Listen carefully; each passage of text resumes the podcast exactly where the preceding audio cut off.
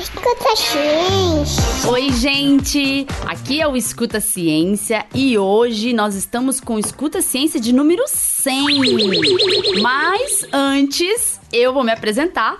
Eu sou Letícia Sarturi, sou mestre em imunologia e doutora em biociências e fisiopatologia. E eu sou o Júlio Ponce, mestre em fisiopatologia experimental e doutor em epidemiologia. E hoje a gente está comemorando o nosso centésimo episódio.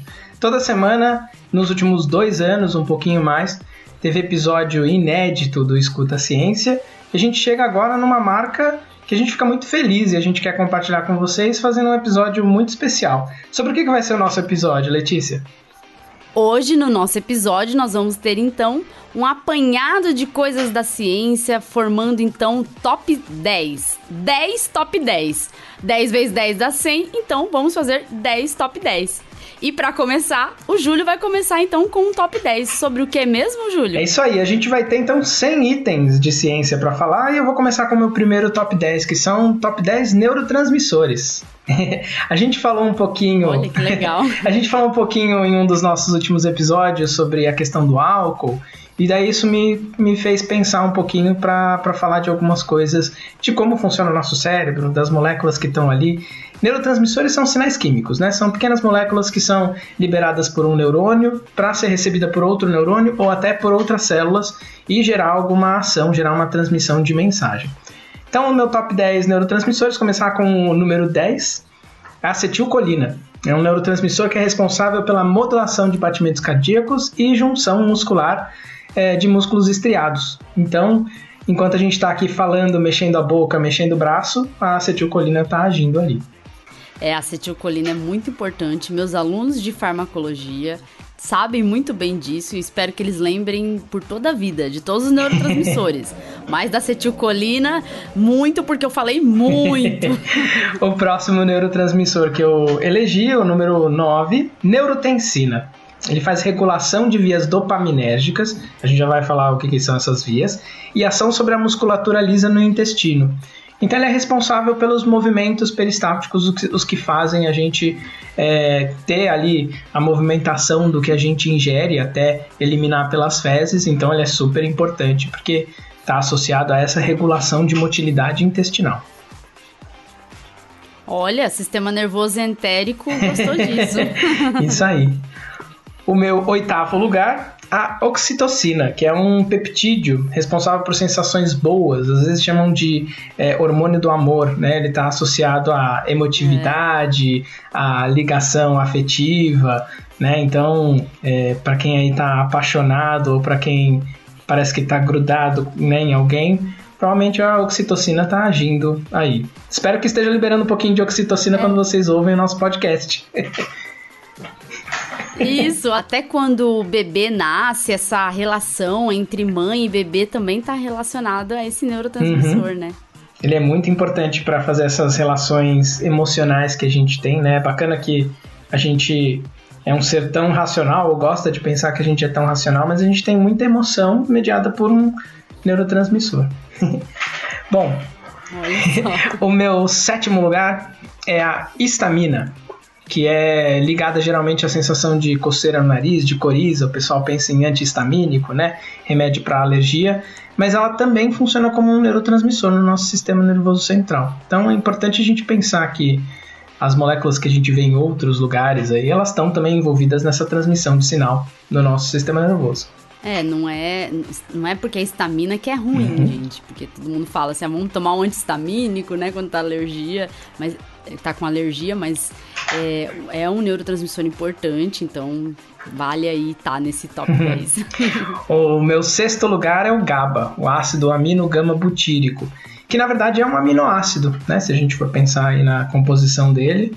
E nós falamos outro é, dia, né, Júlio? É ele que está envolvido no avião, no, no álcool, exatamente, é é, no álcool é. e também está associado quando a gente toma remédio para dormir, remédio ansiolítico, né, os benzodiazepínicos também agem diretamente nesse receptor de GABA. Então, super importante aí para, né, não é só a gente pensa em neurotransmissor só ligando um sistema, ativando uma área do sistema nervoso central, mas serve também para modular para baixo, para diminuir, para a gente inclusive conseguir dormir, por exemplo.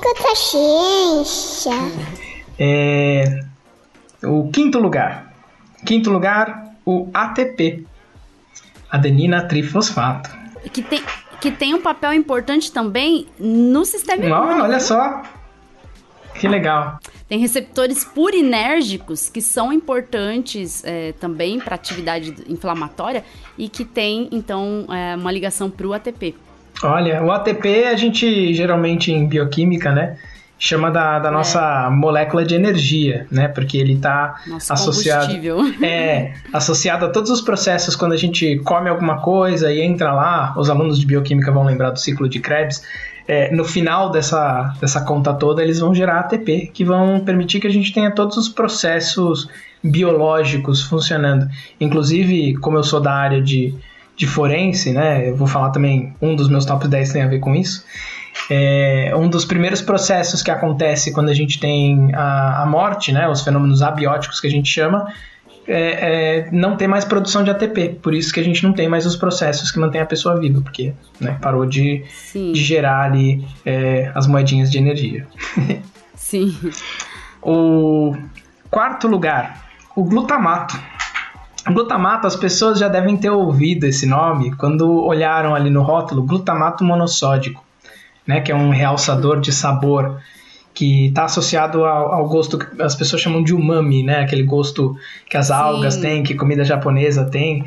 Algumas pessoas falam que quando elas comem muita comida com glutamato, né, principalmente em restaurante chinês que utiliza bastante, elas podem ter uma síndrome de hiperatividade é, glutamatérgica, porque é, é, comer uma quantidade muito grande, mas é, os estudos também mostram que pode muito bem ser pelo fato da pessoa ter comido muita comida. Né? Ela está de barriga cheia, então os efeitos que a pessoa relata pode ser do excesso também de, de calorias. Mas é, o glutamato ele é um, um aminoácido e é um neurotransmissor também. E que a gente usa na forma de sal para realçar a comida, olha só. Isso aí. O meu terceiro lugar é a adrenalina. Então, é responsável pelas reações de fuga e luta, né? É, aumenta batimento cardíaco, faz a pupila aumentar de tamanho, é aquela sensação que a gente tem quando leva um susto ou quando passa por alguma grande emoção, geralmente tem essa liberação de adrenalina produzida ali nas, nas glândulas adrenais, né? Que chamam adrenais porque elas ficam em cima do rim. Olha só, que legal. É. Não, a adrenalina falava direto também para os alunos de farmacologia e falava assim que quem faz a pupila dilatar não é quem a Ana Vitória tá cantando lá, quem faz a pupila dilatar é a adrenalina mesmo. quem faz a pupila dilatar também é meu primeiro meu primeiro lugar, mas eu já falo dela. Eu vou pro segundo segundo agora, que é a serotonina. Serotonina eu acabei colocando ela em segundo lugar porque ela ganhou muito destaque recentemente com alguns estudos novos que saíram, porque sempre a gente entendeu que a serotonina era o principal neurotransmissor responsável, né, o desequilíbrio de serotonina no cérebro, pela depressão. E agora estão saindo estudos mais novos que mostram que não é tão simples assim, né? Que talvez a gente tenha tido resultados positivos com medicações que tratem justamente desse desequilíbrio, mas que não tem necessariamente a ver com esses níveis é, reestabilizados aí, né, por assim dizer, de serotonina no cérebro. Então, eu imagino que é um neurotransmissor que a gente vai ouvir falar bastante agora no mundo científico, porque estão surgindo essas novas hipóteses sobre o modelo de depressão. E agora, o meu primeiro lugar é a dopamina. Eu escolhi a dopamina porque, como eu gosto muito de toxicologia, né, é a área que eu gosto mais de estudar, a dopamina está muito associada com um grande número de substâncias que são usadas como drogas de abuso, principalmente cocaína e anfetaminas. E ela é um neurotransmissor super importante. Ela é um neurotransmissor que está associado a uma série de processos, né? É, e é interessante porque a gente é, quando eu converso com colegas que não são da área de toxicologia, eles sempre veem a dopamina como um, um neurotransmissor importante para a manutenção da saúde, para a manutenção dos processos. Eu vejo como o mediador justamente dos efeitos ruins do consumo excessivo de cocaína e anfetamina. Mas mostra como é complexo o nosso corpo humano, né? Que a mesma molécula ela pode te ajudar, ajudar a te manter vivo, mas se ela está em excesso, ela pode causar um problema grande, né? Então nosso corpo funciona muito bem no equilíbrio. Sim. Não, e a dopamina é bem interessante porque tem doenças em que você tem que tratar com fármacos que bloqueiem a ação da dopamina e tem doenças que você tem que tratar com fármacos que melhorem a quantidade de uhum. dopamina, né? Porque, uh, principalmente, uh, a gente pensando na dopamina, ela tem um papel muito importante ali também nessa formação, produção de sonhos, uhum. de produção de. É, de crises psicóticas, a gente pode ter esse papel. Então, um dia a gente fala melhor sobre tudo isso, né? Mas assim. Maravilha. É bem interessante que a gente tem aí na farmacologia uma série de manipulações farmacológicas da dopamina. Uhum. E agora, Bom, qual que é agora... o seu primeiro top 10? Bom, agora, né, eu vou pro meu primeiro top 10. Então, o meu primeiro top 10, eu vou falar sobre mulheres incríveis da ciência e suas descobertas tinha que falar disso, né? Então, uhum. Então, assim, eu tenho que falar porque não adianta. Se a gente não falar um pouco das mulheres na ciência, eu acho que eu não ia conseguir. então, pra começar esse top 10, primeiro que foi muito difícil escolher 10 mulheres, né? E, e enfim. É, selecionar 10 mulheres incríveis, porque tem muito mais do que 10. Mas eu selecionei algumas e tentei deixar aí é, uma lista bem é, bem diversificada, né, com mulheres que são de outras partes do mundo, mulheres brasileiras, mulheres que já morreram, mulheres que estão vivas. Então, vamos lá. Um 10, é, na posição número 10, a gente tá então com a Graziela Maciel Barroso. Quem foi ela? Ela foi uma sumatogrossense, Júlio. Olha, olha só. só. Nascida em Corumbá e ela foi botânica brasileira. Ela trabalhou é, com especificamente no Jardim Botânico no Rio de Janeiro. Uhum. É, como naturalista, mas ela não chegou a fazer uma graduação, só que em, é, quando ela tinha 47 anos, ela ingressou no curso de biologia, então ela trabalhou com isso antes de ingressar. E, e acabou, então, uh, defendendo doutorado com 60 anos de idade. Uau. Olha só. Que interessante. E ela foi a maior taxonomista de plantas no Brasil. Hoje ela é conhecida como a primeira dama da botânica brasileira, tendo Uau. mais de 25 espécies batizadas com o nome dela. Olha só que interessante. E em nono lugar, nesse top 10, eu coloquei a Aline Marcelli Guilard que também é brasileira, é uma bióloga e paleontóloga que eu tive o prazer de conhecer esses dias pessoalmente. E ela também é divulgadora científica, né? Isso uhum. que é uhum. legal. Ela que foi responsável pelo regresso do fóssil do dinossauro Ubirajara jubatus no Brasil, para o Brasil, em 2022, né? Ela promoveu uma campanha aqui na internet e uma campanha que envolveu o governo brasileiro e e também é, governo alemão, né, para que pudesse ter o regresso desse fóssil que tinha sido exportado para a Alemanha de maneira ilegal. Uhum. Então, ela hoje trabalha, né, com com paleontologia. Ela trabalha na Universidade Federal de Rio Grande do Norte. E, e ela então promoveu isso e tem sido conhecida aí por trabalhar nessa área. Isso é muito importante, né? Eu é, lembro de ter visto a campanha quando ela lançou, ter compartilhado e tudo mais, e faz a gente refletir, né? Uma descoberta tão importante, né, de paleontologia ela pertence Sim. a quem veio até aqui para levar embora ou ela pertence ao país onde foi encontrado? Né? A gente tem essa discussão com relação a alguns é, museus, principalmente em, em países da Europa, né, que tiraram coisas das colônias, levaram para lá e agora o Egito, por exemplo, tem várias brigas com o Museu Britânico para a devolução de, de artefatos que são da história deles, né?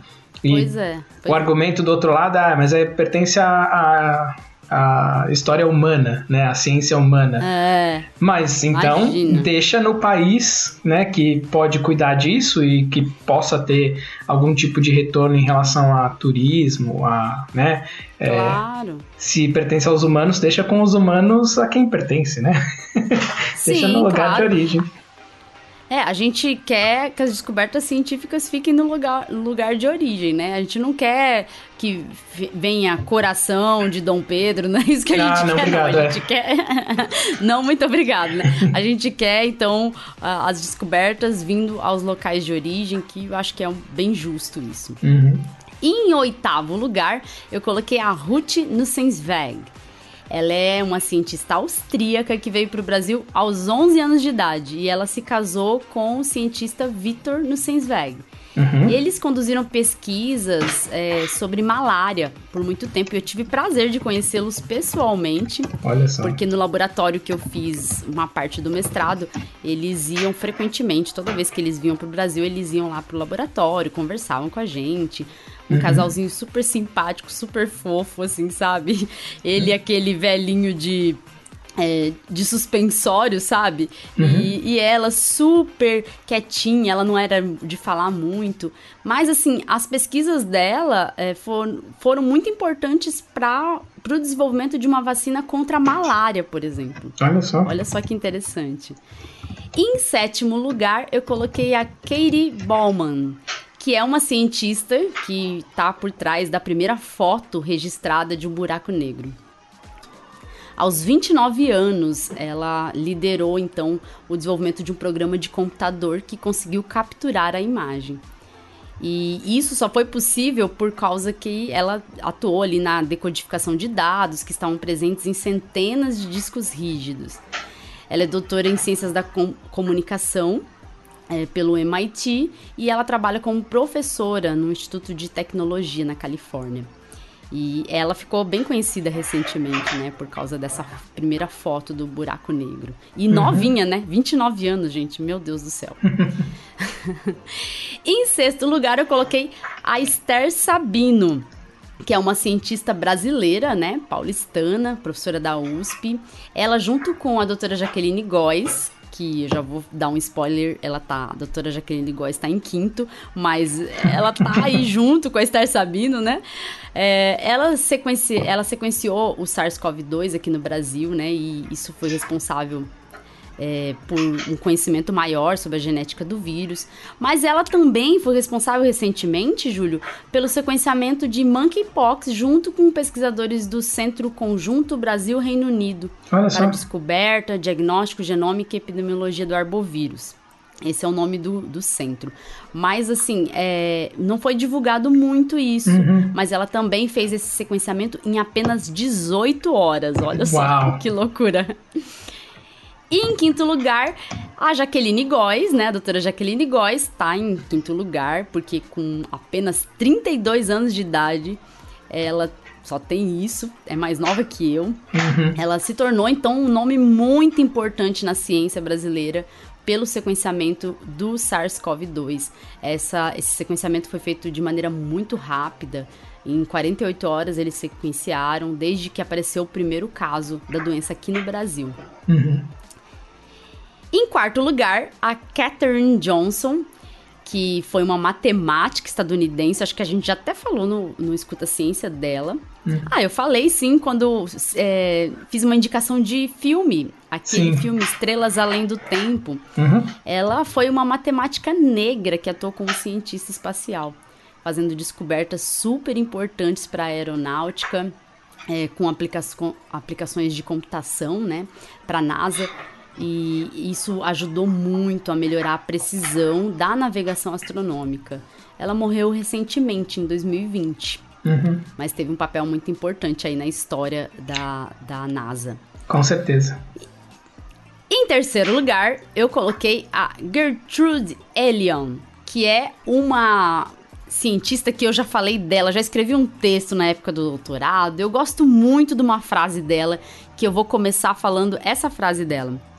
Não tenha medo de trabalho difícil. Nada vale a pena se vem fácil. Não deixe que os outros o desanimem ou digam-lhe que você não pode fazê-lo. Na minha época, disseram-me que as mulheres não entram na química. Eu não vi nenhuma razão para que eu não pudesse entrar. Ela foi uma cientista estadunidense. E além dela ter desenvolvido ali, com as pesquisas dela, vários medicamentos, as pesquisas dela foram base para descobertas de tratamento de leucemia, de herpes, de AIDS, de malária e também de rejeição de transplantes. Uau. Inclusive, ela, inclusive, ela ganhou até um prêmio Nobel em 88, o ano que eu nasci. Hum. Ela ganhou o prêmio Nobel de Medicina é, e Fisiologia, né? Excelente. Em segundo lugar, é, vem então uma muito conhecida de todo mundo que fala de ciência, que alguns chamam de Marie Curie, outros chamam de Marie Curie, outros chamam de Marie Curie. Eu não sei até hoje qual que é o nome certo dela, mas eu acho que o mais certo é Marie Curie. É. Ela foi uma física e química polonesa que conduziu pesquisas pioneiras sobre radioatividade ganhou cinco vezes o prêmio Nobel. Olha que loucura. Isso de física e de química, né? Graças a ela, a gente pôde ter, então, uma base para o desenvolvimento de radiografias, né, baseadas aí em raio-x, e também para tratamento de câncer, baseados em radioterapia. E ela morreu por causa da própria pesquisa dela. Ela foi exposta por muitos anos aí a elementos radioativos com quais ela trabalhava e isso fez com que ela, ela desenvolvesse anemia plásica. Morreu disso. Nossa, que triste, né? Uhum. Mas ela foi muito importante, gente. em primeiro lugar, eu coloquei a Rosalind Franklin. Ela foi uma química britânica. E eu coloquei ela não por questão de justiça, mas assim, ela foi uma pessoa que descobriu as primeiras bases ali moleculares relacionadas ao DNA. E esses estudos dela não foram reconhecidos devidamente, porque quem levou o Nobel de Fisiologia ou Medicina em 62 pela descoberta do DNA foi Watson e Crick. E por isso ela foi injustiçada, né? Mesmo que as pesquisas dela ajudaram Watson e Crick a terem as descobertas deles, né? Então não houve nenhum, nenhum crédito dado a ela é, por causa da descoberta. Agora, o Watson, vou falar uma fofoca aqui, ele perdeu títulos honorários por comentários racistas. Uhum. Muito feio. Uma pessoa até que é adepta aí de eugenia, é uma coisa, uma maluquice, né? Então. Pois é. Tá aí, tá aí o top 10 polêmico. Pra mostrar Terminou que. com a polêmica. pra mostrar que cientistas podem ser humanos também, né? Inclusive nas suas facetas mais horrorosas de humanidade. Mas é, esse, esse exemplo ele é clássico, né, da, da Rosalind Franklin. Eu já vi gente falando que, na verdade, as, as, as descobertas dela eram irrelevantes e tudo mais, mas é, quando você olha a história de como foi descoberta né, a estrutura de dupla hélice, sem aquela imagem seria muito difícil eles chegarem à conclusão. Né? E se a gente pensa na descoberta como uma descoberta conjunta, né, em que é. todas as peças se encaixam num quebra-cabeças, faria sentido que ela entrasse também é, nesse, claro. nesse reconhecimento. Né, uma, uma pena e às vezes a gente ainda vê, né, muitos anos depois, muitas décadas depois, é, mulheres ainda sendo excluídas, ainda sendo diminuídas, mesmo que tenham é, muitas vezes muito mais talento e, e, inteligência do que os homens que estão ao lado ali, né? Exato, Mas, exato, é, é. triste, né? Mas vamos lá, qual que é o seu outro top 10 aí? Agora eu vou para uma coisa um pouco mais macabra, né? Eu, eu sempre começo os episódios me apresentando como é, doutor em epidemiologia, porque de fato meu doutorado foi em epidemiologia, mas é, eu trabalhei durante 13 anos como perito criminal, né? E mesmo o meu trabalho em epidemiologia foi voltado para toxicologia primariamente, que é uma área que eu adoro. Eu gosto muito de toxicologia dentro da área de forense, é o que eu gosto mais. Então eu resolvi eleger os top 10 venenos, né? Substâncias tóxicas. Tem aí misturado veneno, toxina, substâncias tóxicas, não vou entrar no mérito agora, é, e não são necessariamente os mais tóxicos, não foi por isso que eu escolhi. Eu escolhi só porque eu acho que são coisas interessantes. Sim, sim. em décimo lugar, a cicuta ou abioto. É, que é extraído da Conium maculatum, né, uma plantinha que tem ali a cicotoxina.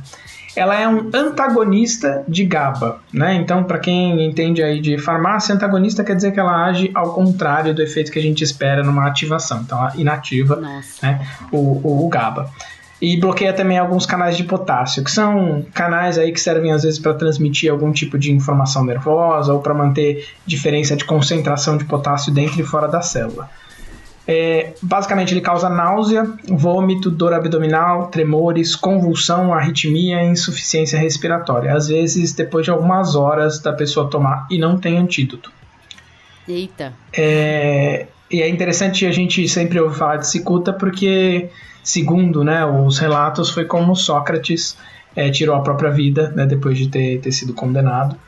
É, com 70 anos, então teve uma vida boa aí, mas de qualquer forma, né, foi forçado a tomar o, o, o veneno é, na frente dos seus seguidores. Então, é, tem aí até um, um, teor histórico, se a gente for pensar, né, a cicuta. É. em nono lugar, eu escolhi o arsênico. Eu escolhi, na verdade, por dois motivos. Um, toxicológico, Outro, porque eu gosto muito de musicais, e Arsênico é mencionado no Chicago, né? Então, para quem ah. já viu aquela cena da prisão, né? Que tem as seis assassinas, na verdade, cinco assassinas e uma húngara inocente que entrou lá sem, né, sem ter matado ninguém. É, eles falam, né, que uma das, das assassinas matou o marido com arsênico.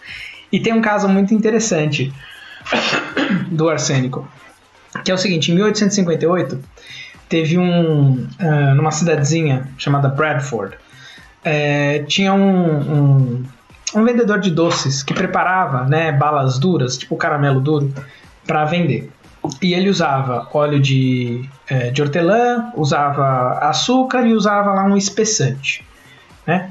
É, que chamava DAF, esse espessante. Ele chegou numa, numa loja, né? Pediu, ah, eu queria 12 quilos de DAF cara olhou ali, ah, mas qual que é a cara desse DF? Ah, um pozinho branco. O cara foi lá, pegou, pesou 12 quilos de um pozinho branco. Ele pesou 12 quilos de trióxido de arsênico, porque também é um Nossa. pó branco e não tinha rótulo. Então, isso em 1868. o cara preparou os doces, vendeu na rua como ele sempre vendia, e as pessoas comeram.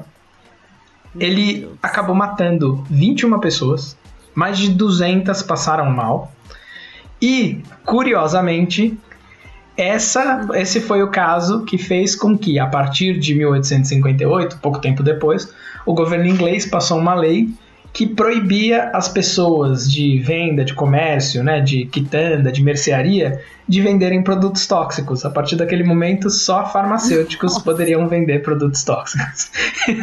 Quer dizer, então naquela época você podia entrar num lugar, ah, me vê 6 quilos de arsênico. Ah, é, né? pra quê? É pra matar um rato de 72 quilos.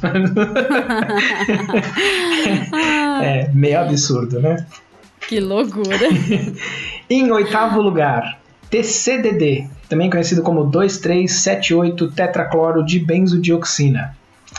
Nossa. Esse é a dioxina, é uma, uma, uma, substância do grupo das dioxinas que tem efeito bem é, geral no, no, organismo, porque ela mexe com transcrição gênica, então uh, promove transcrição de alguns genes, é, bloqueia a transcrição de outros, então faz uma bagunça metabólica que foi o que foi utilizado num atentado contra o Viktor Yushchenko, que depois chegou a comandar a Ucrânia, né?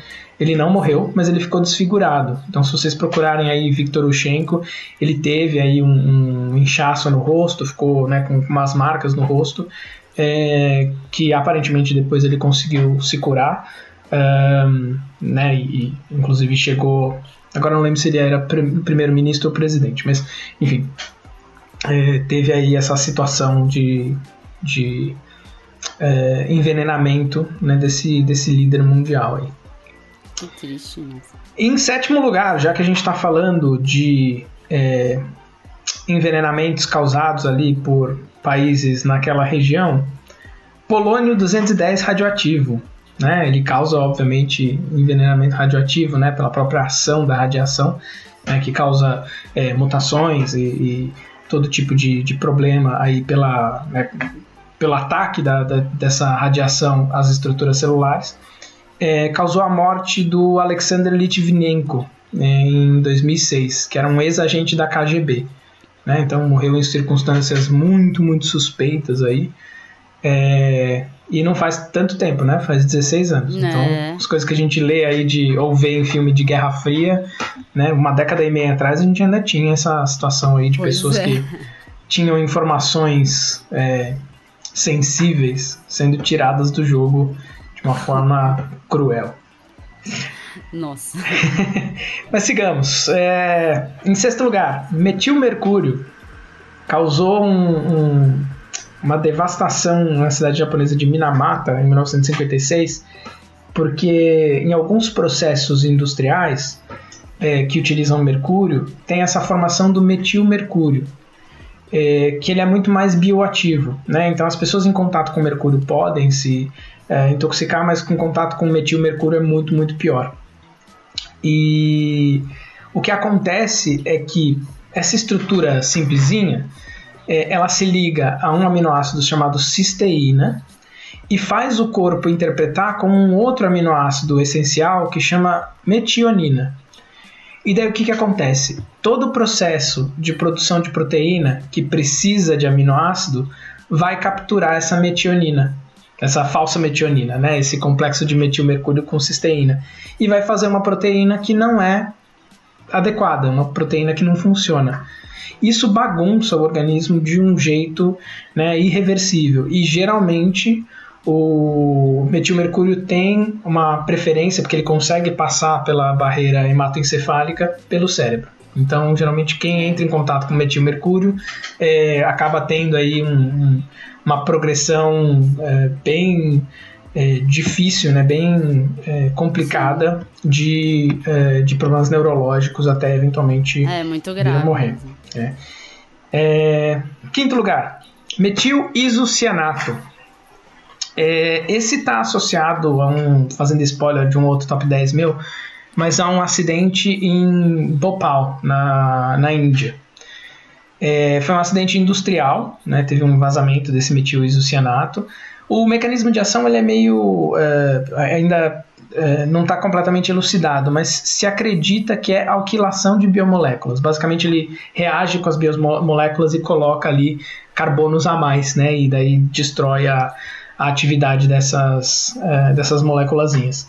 Nesse caso, né, do, do metilisocianato, em 1984, é, matou mais de 8 mil pessoas e é, levou mais de meio milhão a precisar de atendimento médico. Né? E algumas dessas, Nossa. dentro desse meio milhão, morreram depois também. Porque teve esse vazamento na cidade de Bhopal, na Índia, como um refluxo industrial e realmente destruiu aí a, a, a população em volta. Caramba. Caramba. Em quarto lugar, o oleandro branco. É uma florzinha muito bonitinha, mas que tem oleandrina, né? Que é um glicosídeo cardioativo. Então ele vai atingir o coração, vai fazer o coração ter batimentos cardíacos irregulares e pode dar arritmia. Antes que vocês pensem, ah, legal, vou comprar o oleandro, vou picar, né, vou deixar ali vou dar para alguém beber. Dizem que é muito amargo o sabor da oleandrina, as pessoas conseguem perceber, então muito provavelmente ninguém iria tomar um copo inteiro daquilo.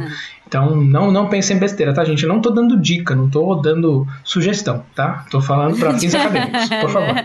que fique claro, né? É, por favor. Em terceiro lugar, chumbinho, também conhecido como aldicarb, que é do grupo dos carbamatos, né? Um pesticida, um, um- usado geralmente aí para matar rato, né? É, ele causa ação através do bloqueio de uma enzima chamada acetilcolinesterase. A gente falou da acetilcolina no meu primeiro top É. 10, né? É, então o que, que acontece? Como ele- quando ele bloqueia essa enzima, tem um acúmulo de acetilcolina na junção neuromuscular. Então essa junção neuromuscular começa a ser ativada sem parar.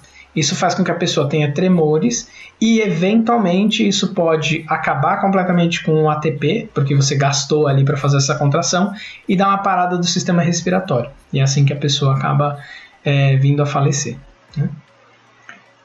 Em segundo lugar, curare, que na verdade é um grande grupo de substâncias, um grande grupo de receitas para fabricar curare, mas eu achei importante porque tem muita associação com as populações nativas, né?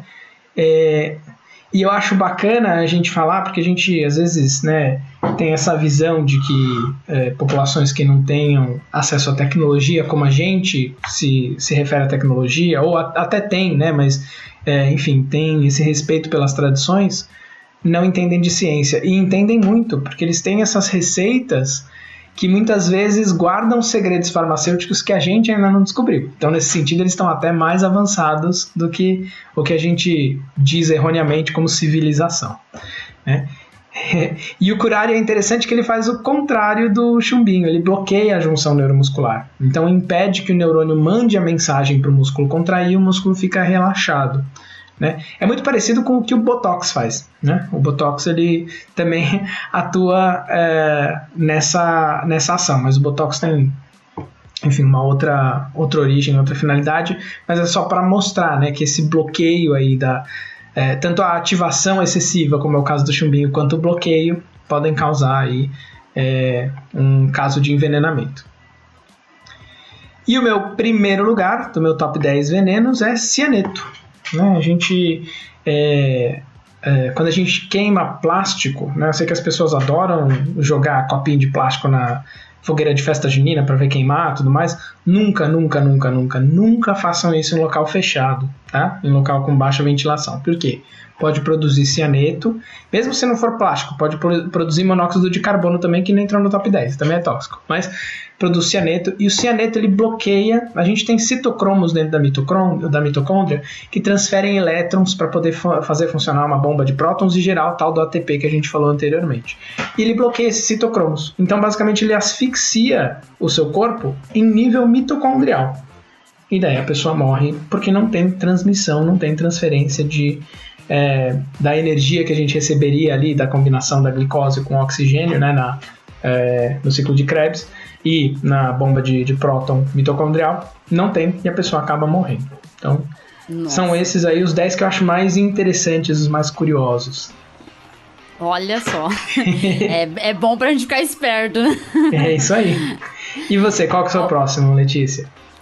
Meu próximo top 10 é de políticas públicas baseadas em evidências que beneficiam a sociedade mais do que você imagina. Olha uh, só. Excelente. em ano eleitoral, acho que é bem bom a gente falar disso, né, para as pessoas verem o que, que é import, como é importante, né, a política também ser baseada em evidências. Bom, em décimo lugar, é, eu coloquei a política de desarmamento da população, o Estatuto de Desarmamento de 2003. Né, que teve ali como objetivo diminuir a circulação de armas e estabelecer é, penas rigorosas para crimes como o porte ilegal e o contrabando. Isso porque a gente sabe que a violência doméstica pode levar aí a um número muito alto de homicídio e também de feminicídio por causa de armas de fogo, mas também temos aí acidentes domésticos com armas de fogo. Tem um uhum. número muito grande de pessoas que morrem por conta disso. Até a minha mãe, quando era criança, já sofreu um acidente doméstico com arma de fogo por, porque ela estava brincando com uma outra criança que pegou uma Nossa. arma achando que era de brincadeira e atirou na minha mãe. E minha mãe é, levou um tiro no ombro, sabe? Olha que Gente. perigo. Pois é. E era criança, né? Uhum. E hoje a gente sabe que o fato de do governo atual ter liberado geral as armas fez com que até criminosos tivessem um acesso mais facilitado a armas. Só que uhum. esses criminosos não estão roubando armas, né, Júlio? Esses uhum. criminosos estão tendo uma facilitação a armas porque eles conseguem adquirir armas de maneira legal. Olha só que interessante. Se registram né? como CACs ou um amigo é... registra como CACs e passa para eles e revende. Pois é. Exato, exato. Então, uma política pública baseada em dados, em evidências, né? Eu imagino que você deve ter visto na sua pesquisa para escolher esse, esse tópico, mas tem um trabalho muito bacana do professor Tomás Conte, é, sim, que, sim. Que ele fala das evidências, porque as pessoas falam, né? Ah, mais armas, menos crimes, porque as pessoas se defendem, têm legítima defesa, etc. E ele mostra que a imensa maioria das evidências científicas mostra que não. Que mais armas em circulação geram mais crimes, inclusive esses que você mencionou, de feminicídio, né, de mortes acidentais, enfim. É, então é uma, uma bobagem achar que a pessoa com, com arma vai impedir um crime, tanto que, inclusive, o nosso é, presidente sofreu um assalto, como foi mencionado no debate, e levaram a arma dele. Quer dizer, né? É, a, a, arma que seria para uma legítima defesa entrou para o rol do crime. Ou seja, não, é. ele mesmo né, é um exemplo anedótico de que a política dele de armar todo mundo não, não funciona não como funciona. ele quer que funcione. É. Exato, eu prefiro menos armas. Mais livros e menos armas. Por favor. Em nono lugar, eu coloquei a adição de flúor na água. A gente tem aí na a adição de flúor feita na água, né, no tratamento da água, como uma forma, inclusive, de prevenir cárie. E é importante para a saúde bucal, porque a saúde bucal também pode influenciar na saúde geral, né? A gente tem aí algumas bactérias que podem é, ganhar a circulação sistêmica por meio de, de problemas relacionados à saúde bucal e levar a problemas muito graves, como, por exemplo, endocardite bacteriana, né? Uhum. Então, assim, é, a adição de flúor previne, então, o desgaste, né, da, da maior ali do, do da, de todo o tecido dental e, e, isso favorece, então, uma prevenção de problemas mais graves. Isso uhum. é bem uhum. importante, né? E foi baseado, sim, sim em evidências. Só para comentar da questão da, da, do uso do flúor, é, tem muita gente que fala, ah, mas eu já tenho flúor na, é, na pasta de dente, né? Por que, que eu preciso de flúor na água? A gente muitas vezes fala isso de um ponto de visão da nossa vivência né? Sim. É, que a gente sempre teve acesso a escovar os dentes, sempre teve, né? A gente tem esse, esse costume. Agora, é muito mais é, lógico a gente pensar que as pessoas, apesar da gente ainda ter problema de saneamento básico, nem todo mundo tem água encanada, a gente sabe disso. Mas se as pessoas têm essa infraestrutura básica de água encanada, elas vão ter acesso ao flúor mesmo que elas não tenham acesso aos dentifrícios, a esses produtos de higiene Sim. bucal. Então, é, acaba sendo sendo importante sim. É, é uma política pública, né, para atingir uhum. todos, isso que é importante. É, em oitavo lugar, eu coloquei a lei de cotas, porque aí a gente é, traz aí evidências da história, né, um reconhecimento histórico da falta de equidade para negros, né, devido a, a tanta tanto que foram prejudicados ao longo da nossa história, e uhum. também para indígenas. Por exemplo, no Mato Grosso do Sul, universidades têm cotas para indígenas. E eu sei, no Mato Grosso do Sul, quanto a população indígena, os povos indígenas foram massacrados é, durante é, esses anos todos e até hoje são massacrados e perderam totalmente é, as, os seus direitos, né? Porque uhum. eles têm direitos de viverem como eles quiserem, né? Outro dia eu ouvi até uma fala meio absurda aí de uma pessoa na internet falando que tem que deixar o indígena vir para a cidade, dar computador para o indígena porque é isso que ele quer. Não, o indígena quer hum. viver do jeito que ele quiser. E, e o direito à terra, tudo isso faz parte da nossa Constituição né? Então, assim, por esse reconhecimento histórico do tanto de oportunidades que a gente é, que foram negadas, né, aos indígenas e também aos negros na nossa história, a lei de cotas foi então uma política pública muito importante, baseada em evidências históricas do quanto esse, esses grupos de pessoas foram prejudicados, né? Sim, eu, eu gosto de é contextualizar né, é, essa, essa questão das cotas, é, pensando que se a gente olhar, né, o primeiro navio negreiro chegou na capitania de Pernambuco em 1539, há 483 é. anos atrás. A escravidão foi abolida, né, e quando a gente fala né, de uma situação ali do império, a gente sabe que essa abolição demorou até ser comunicada, enfim. Então a gente, ah, no papel, foi abolida há 133 anos. Então, três quartos da nossa história enquanto país, 349 anos, foram de exploração do povo negro. Um quarto Sim. foi de liberdade com muitas, muitas, muitas aspas. E nove, dez anos de ações é, incisivas para aumentar esse acesso ao ensino superior. Né? Então, quando as pessoas falam, ah, não, mas eu não, não concordo com cotas. A imensa maioria das pessoas que eu ouço falar isso, né, o que eu vejo falar isso, elas não se beneficiam das cotas. Elas entendem, ah, mas ele está tomando o meu lugar.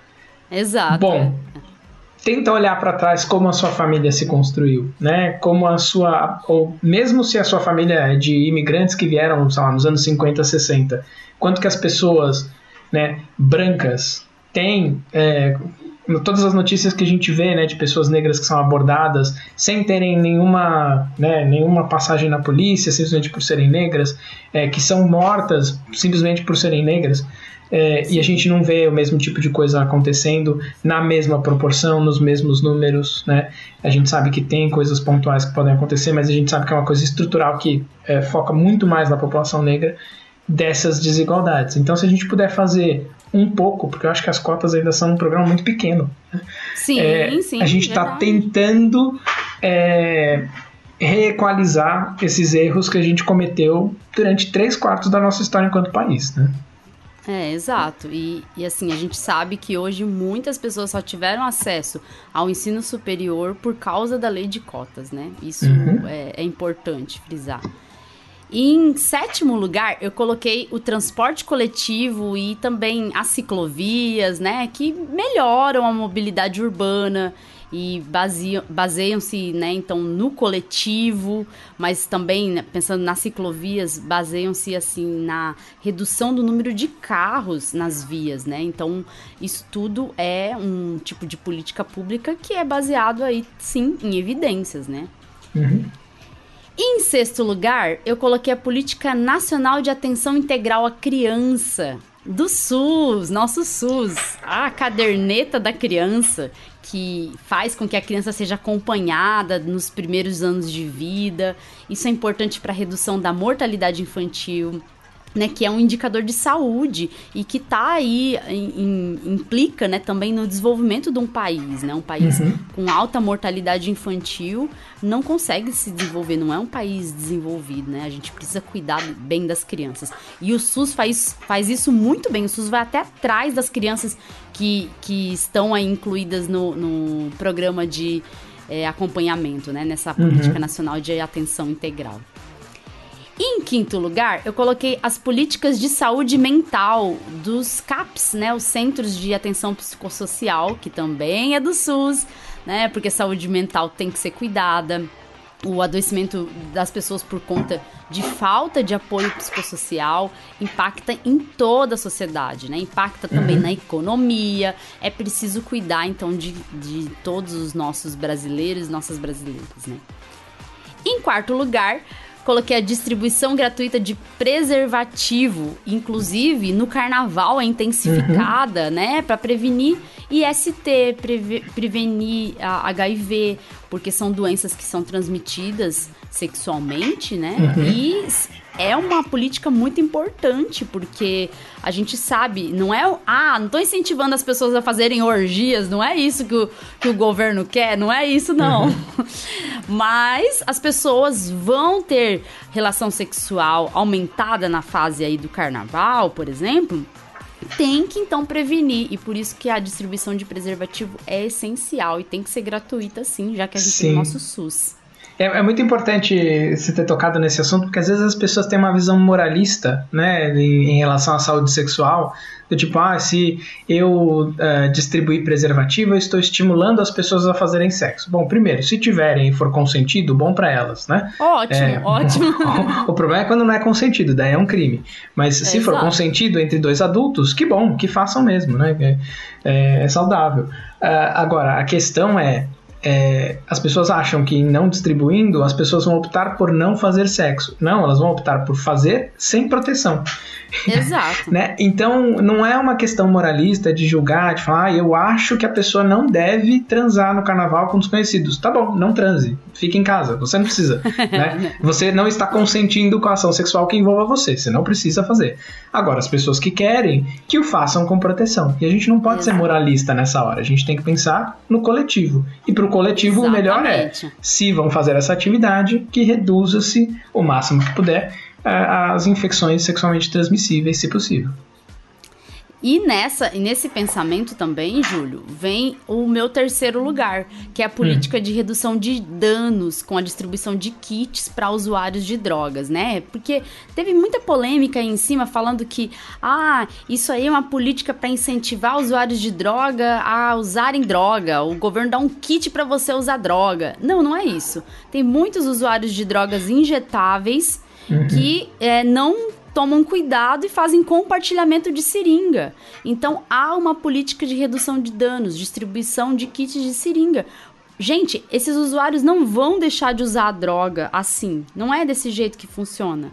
E uhum. por isso a gente precisa reduzir os danos. Afinal, muita doen muitas doenças podem ser transmitidas, né? É, dentre elas aí HIV, hepatite. Então, pensando nessa redução de danos, é necessário sim essa distribuição de kits para usuários de drogas, né? Sim. E, e é importante que também é uma intervenção que as pessoas acham que ela só se baseia nessa distribuição do kit, mas ela é uma intervenção também de educação, de conscientização, de oferecer, de oferecer serviços. Então, muitas vezes, né, se a gente for imaginar o, a política de drogas como é, é, feita no Brasil, né, que qualquer pessoa com qualquer quantidade é abordada pela polícia, etc, etc. É, e geralmente essa pessoa é tratada como um criminoso, né? Você está com uma quantidade no seu bolso, eu vou te levar para a delegacia e talvez você responda por tráfico, enfim. É, enquanto que na verdade a gente teria que pensar, né, numa visão intermediária, que essa pessoa está com um problema de saúde, que é uma possível dependência tem até estudiosos, né, o Carl Hart, por exemplo, que até fala que não, na verdade essa pessoa está escolhendo ter uma sensação, enfim, uma visão muito mais liberal. A questão é, Sim. se a política pública ela tem como objeto fim salvar vidas, não é deixando a pessoa à própria sorte exposta justamente a essas doenças que você falou que você está salvando vida. Pelo contrário, você está condenando aquela pessoa a, a, um consumo sem qualquer tipo de proteção. E não é, não é isso que a gente espera de um país que cuide dos seus cidadãos. E queiram as pessoas ou não, o usuário de drogas também é um cidadão. Você pode não concordar com o que ele faz, mas ele é cidadão mas também. Mas ele é, é, exato. E em segundo lugar, eu coloquei o Programa Nacional de Imunizações, também do nosso SUS. Uhum que então atua ali com foco nas doenças que podem ser prevenidas pela vacinação e a gente tem várias vacinas distribuídas no Programa Nacional de Imunizações. E, inclusive, a Covid entrou numa polêmica muito grande, né? De, de ser. É, fazer parte do PNI e como a gente teve um Ministério da Saúde muito incompetente, essa palavra melhor, durante uhum. a pandemia, a gente teve muita guerra contra isso, contra as vacinas, só que a gente precisa fortalecer esse programa. Há uma queda em cobertura vacinal preocupante e é uma política pública essencial. Se a gente tem vacina para prevenir doenças, por que, que a gente não vai prevenir? Muitas doenças a gente não consegue prevenir, mas se tem como prevenir algumas, por que não prevenir, né? Eu chutaria sem muito medo de errar que talvez esse seja o tópico que a gente mais falou até agora no Escuta Ciência. A importância das vacinas. Pois é. E mais em primeiro lugar tá o saneamento básico. Né? O saneamento básico é o, o, top, né? É o primeiro tópico que a gente fala é, de saúde e é o mais básico, né? Porque ele reduz muito a mortalidade infantil por diarreia, que é um indicador de saúde. Né? Então a gente tem uma prevenção aí de uma série de doenças que são transmitidas pela água, né? Pela água contaminada. Só que, uhum. infelizmente, aqui no Brasil a gente não tem 100% é, dos domicílios com saneamento básico. Aqui na capital, São Paulo, não temos ainda. Na periferia, não temos ainda saneamento básico em muitos locais periféricos de São Paulo. E havia uma previsão aí para cumprir, acho que até 2023 para que saneamento básico fosse completo aqui na cidade de São Paulo e até hoje nada. Então uhum. é, é, um problema sério com uma coisa muito, muito tranquila de se resolver, né? E Sim. o seu próximo top 10, Júlio, qual que é? Pois é, agora eu vou para uma área. Vou continuar na área forense, mas um pouco menos macabro do que o meu anterior. Eu vou falar dos top 10 cientistas forenses.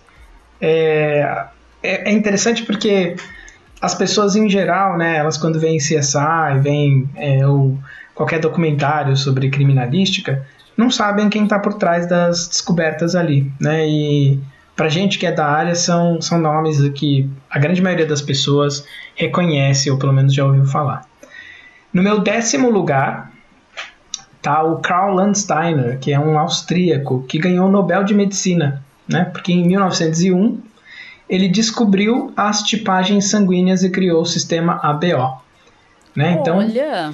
Pois é, a gente sabe, né, quando a gente faz, praticamente todo mundo sabe o seu, seu tipo sanguíneo, porque está envolvido aí em transfusão de sangue, coisas assim, né, são é, proteínas que estão na, na superfície das, das células do nosso sangue que é, reagem, né, quando a gente vai fazer a tipagem, com soros que têm anticorpos contra aquelas proteínas, né? Então, se não reage com nenhum soro, é tipo O, se reage com soro anti-A, quer dizer que é A, se reage com anti-A e com anti-B, quer dizer que é AB, e por aí vai.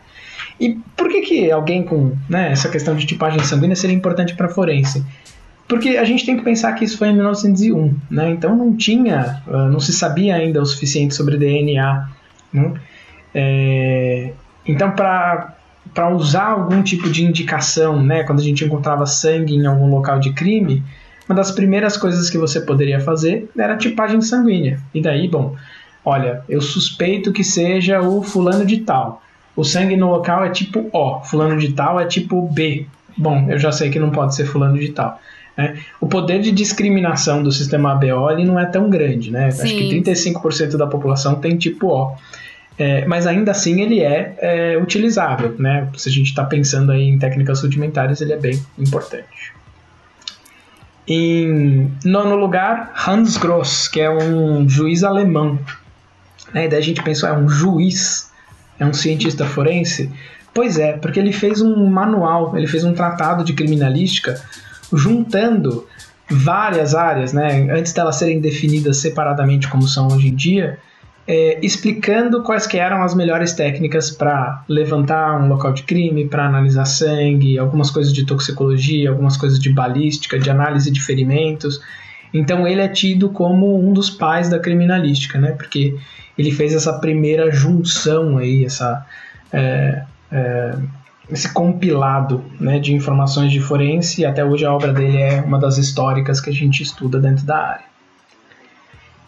Em sétimo e oitavo, né, eu ocupei dois espaços. É, em sétimo lugar está o Joseph Hoing Castle, que em 1901 inventou um, um teste.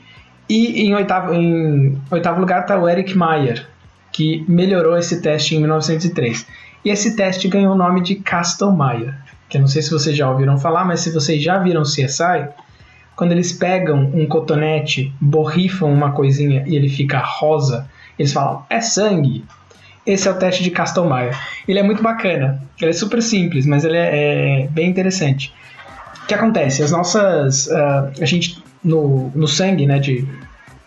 Uh, de organismos vivos, tem uh, algumas enzimas que catalisam a quebra de peróxido, né, que a gente chama de peroxidase. Peróxido nada mais é do que água oxigenada, tá? Então elas vão quebrar a água oxigenada. Quando a gente joga água oxigenada num ferimento ele borbulha, é isso que estão fazendo, as peroxidases estão quebrando. Só que esse teste eu coloco ali, além do peróxido, fenolftaleína, aquele marcador indicador de ácido base. Porque nessa brincadeira de quebrar o peróxido, eu altero o pH. E eu altero o pH mudando, né? Um, indicador de mudança de pH, qualquer um que já fez química analítica deve ter feito isso na faculdade, é a mudança de cor da fenolftaleína, que fica rosa. O problema é que esse teste ele não é específico, né? Então reage com outros tipos de sangue, não só sangue humano, reage com outras substâncias, com algumas uh, uh, alguns temperos, com algumas plantas que têm peroxidases, né? Peroxidase é uma enzima presente em vários organismos. É, mas a gente parte do pressuposto que, ah, tô num local de crime. Eu achei uma mancha vermelha no chão. Né? Essa mancha vermelha está próxima a um local onde eu acho que teve uma agressão. A probabilidade de ser sangue, a priori, já é muito mais alta. Né? É, ainda assim, é um teste é, que a gente em forense ainda usa. Né? Assim, é, é, barato, é um teste que dá para levar na maleta, dá para a gente preparar no laboratório, não precisa de grandes é, enfim, grandes coisas para poder preparar. É, hoje em dia o pessoal usa mais teste de imunoensaio de campo, como se fosse aquele teste é, rápido de Covid, né? Muito parecido o, o estilo de, de mensuração, mas ele é mais caro. Então, dependendo do lugar, se você quer fazer um teste rápido ali no local, esse teste de Castellmeier ainda é usado. Bom, o meu sexto lugar, pegando o gancho do Castellmeier, é o Paul Ohlenhuth, que é austríaco. É, ele fez um, um, um estudo é, de antígeno anticorpo, também em 1901, para diferenciar sangue humano de sangue de outros animais. Esse teste foi aperfeiçoado, né? então é, tem aperfeiçoamento do teste até os anos 50, mas mostrando que, né, se a gente for pensar, o ano de 1901 teve três grandes descobertas: o sistema ABO, a primeira versão do teste de Kastelmeier e esse teste para detecção de sangue, mostrando o que é meio óbvio até para quem não é da área, quão importante que é o sangue para análise forense, né? Um dos vestígios mais valiosos que a gente tem para estabelecer dinâmica, para estabelecer Sim. autoria. Então, é, acho interessante que surgiram todos aí no, no mesmo ano. Que legal. Em quinto lugar, Juan Vucetich. Esse é nosso vizinho, argentino, é, de origem croata.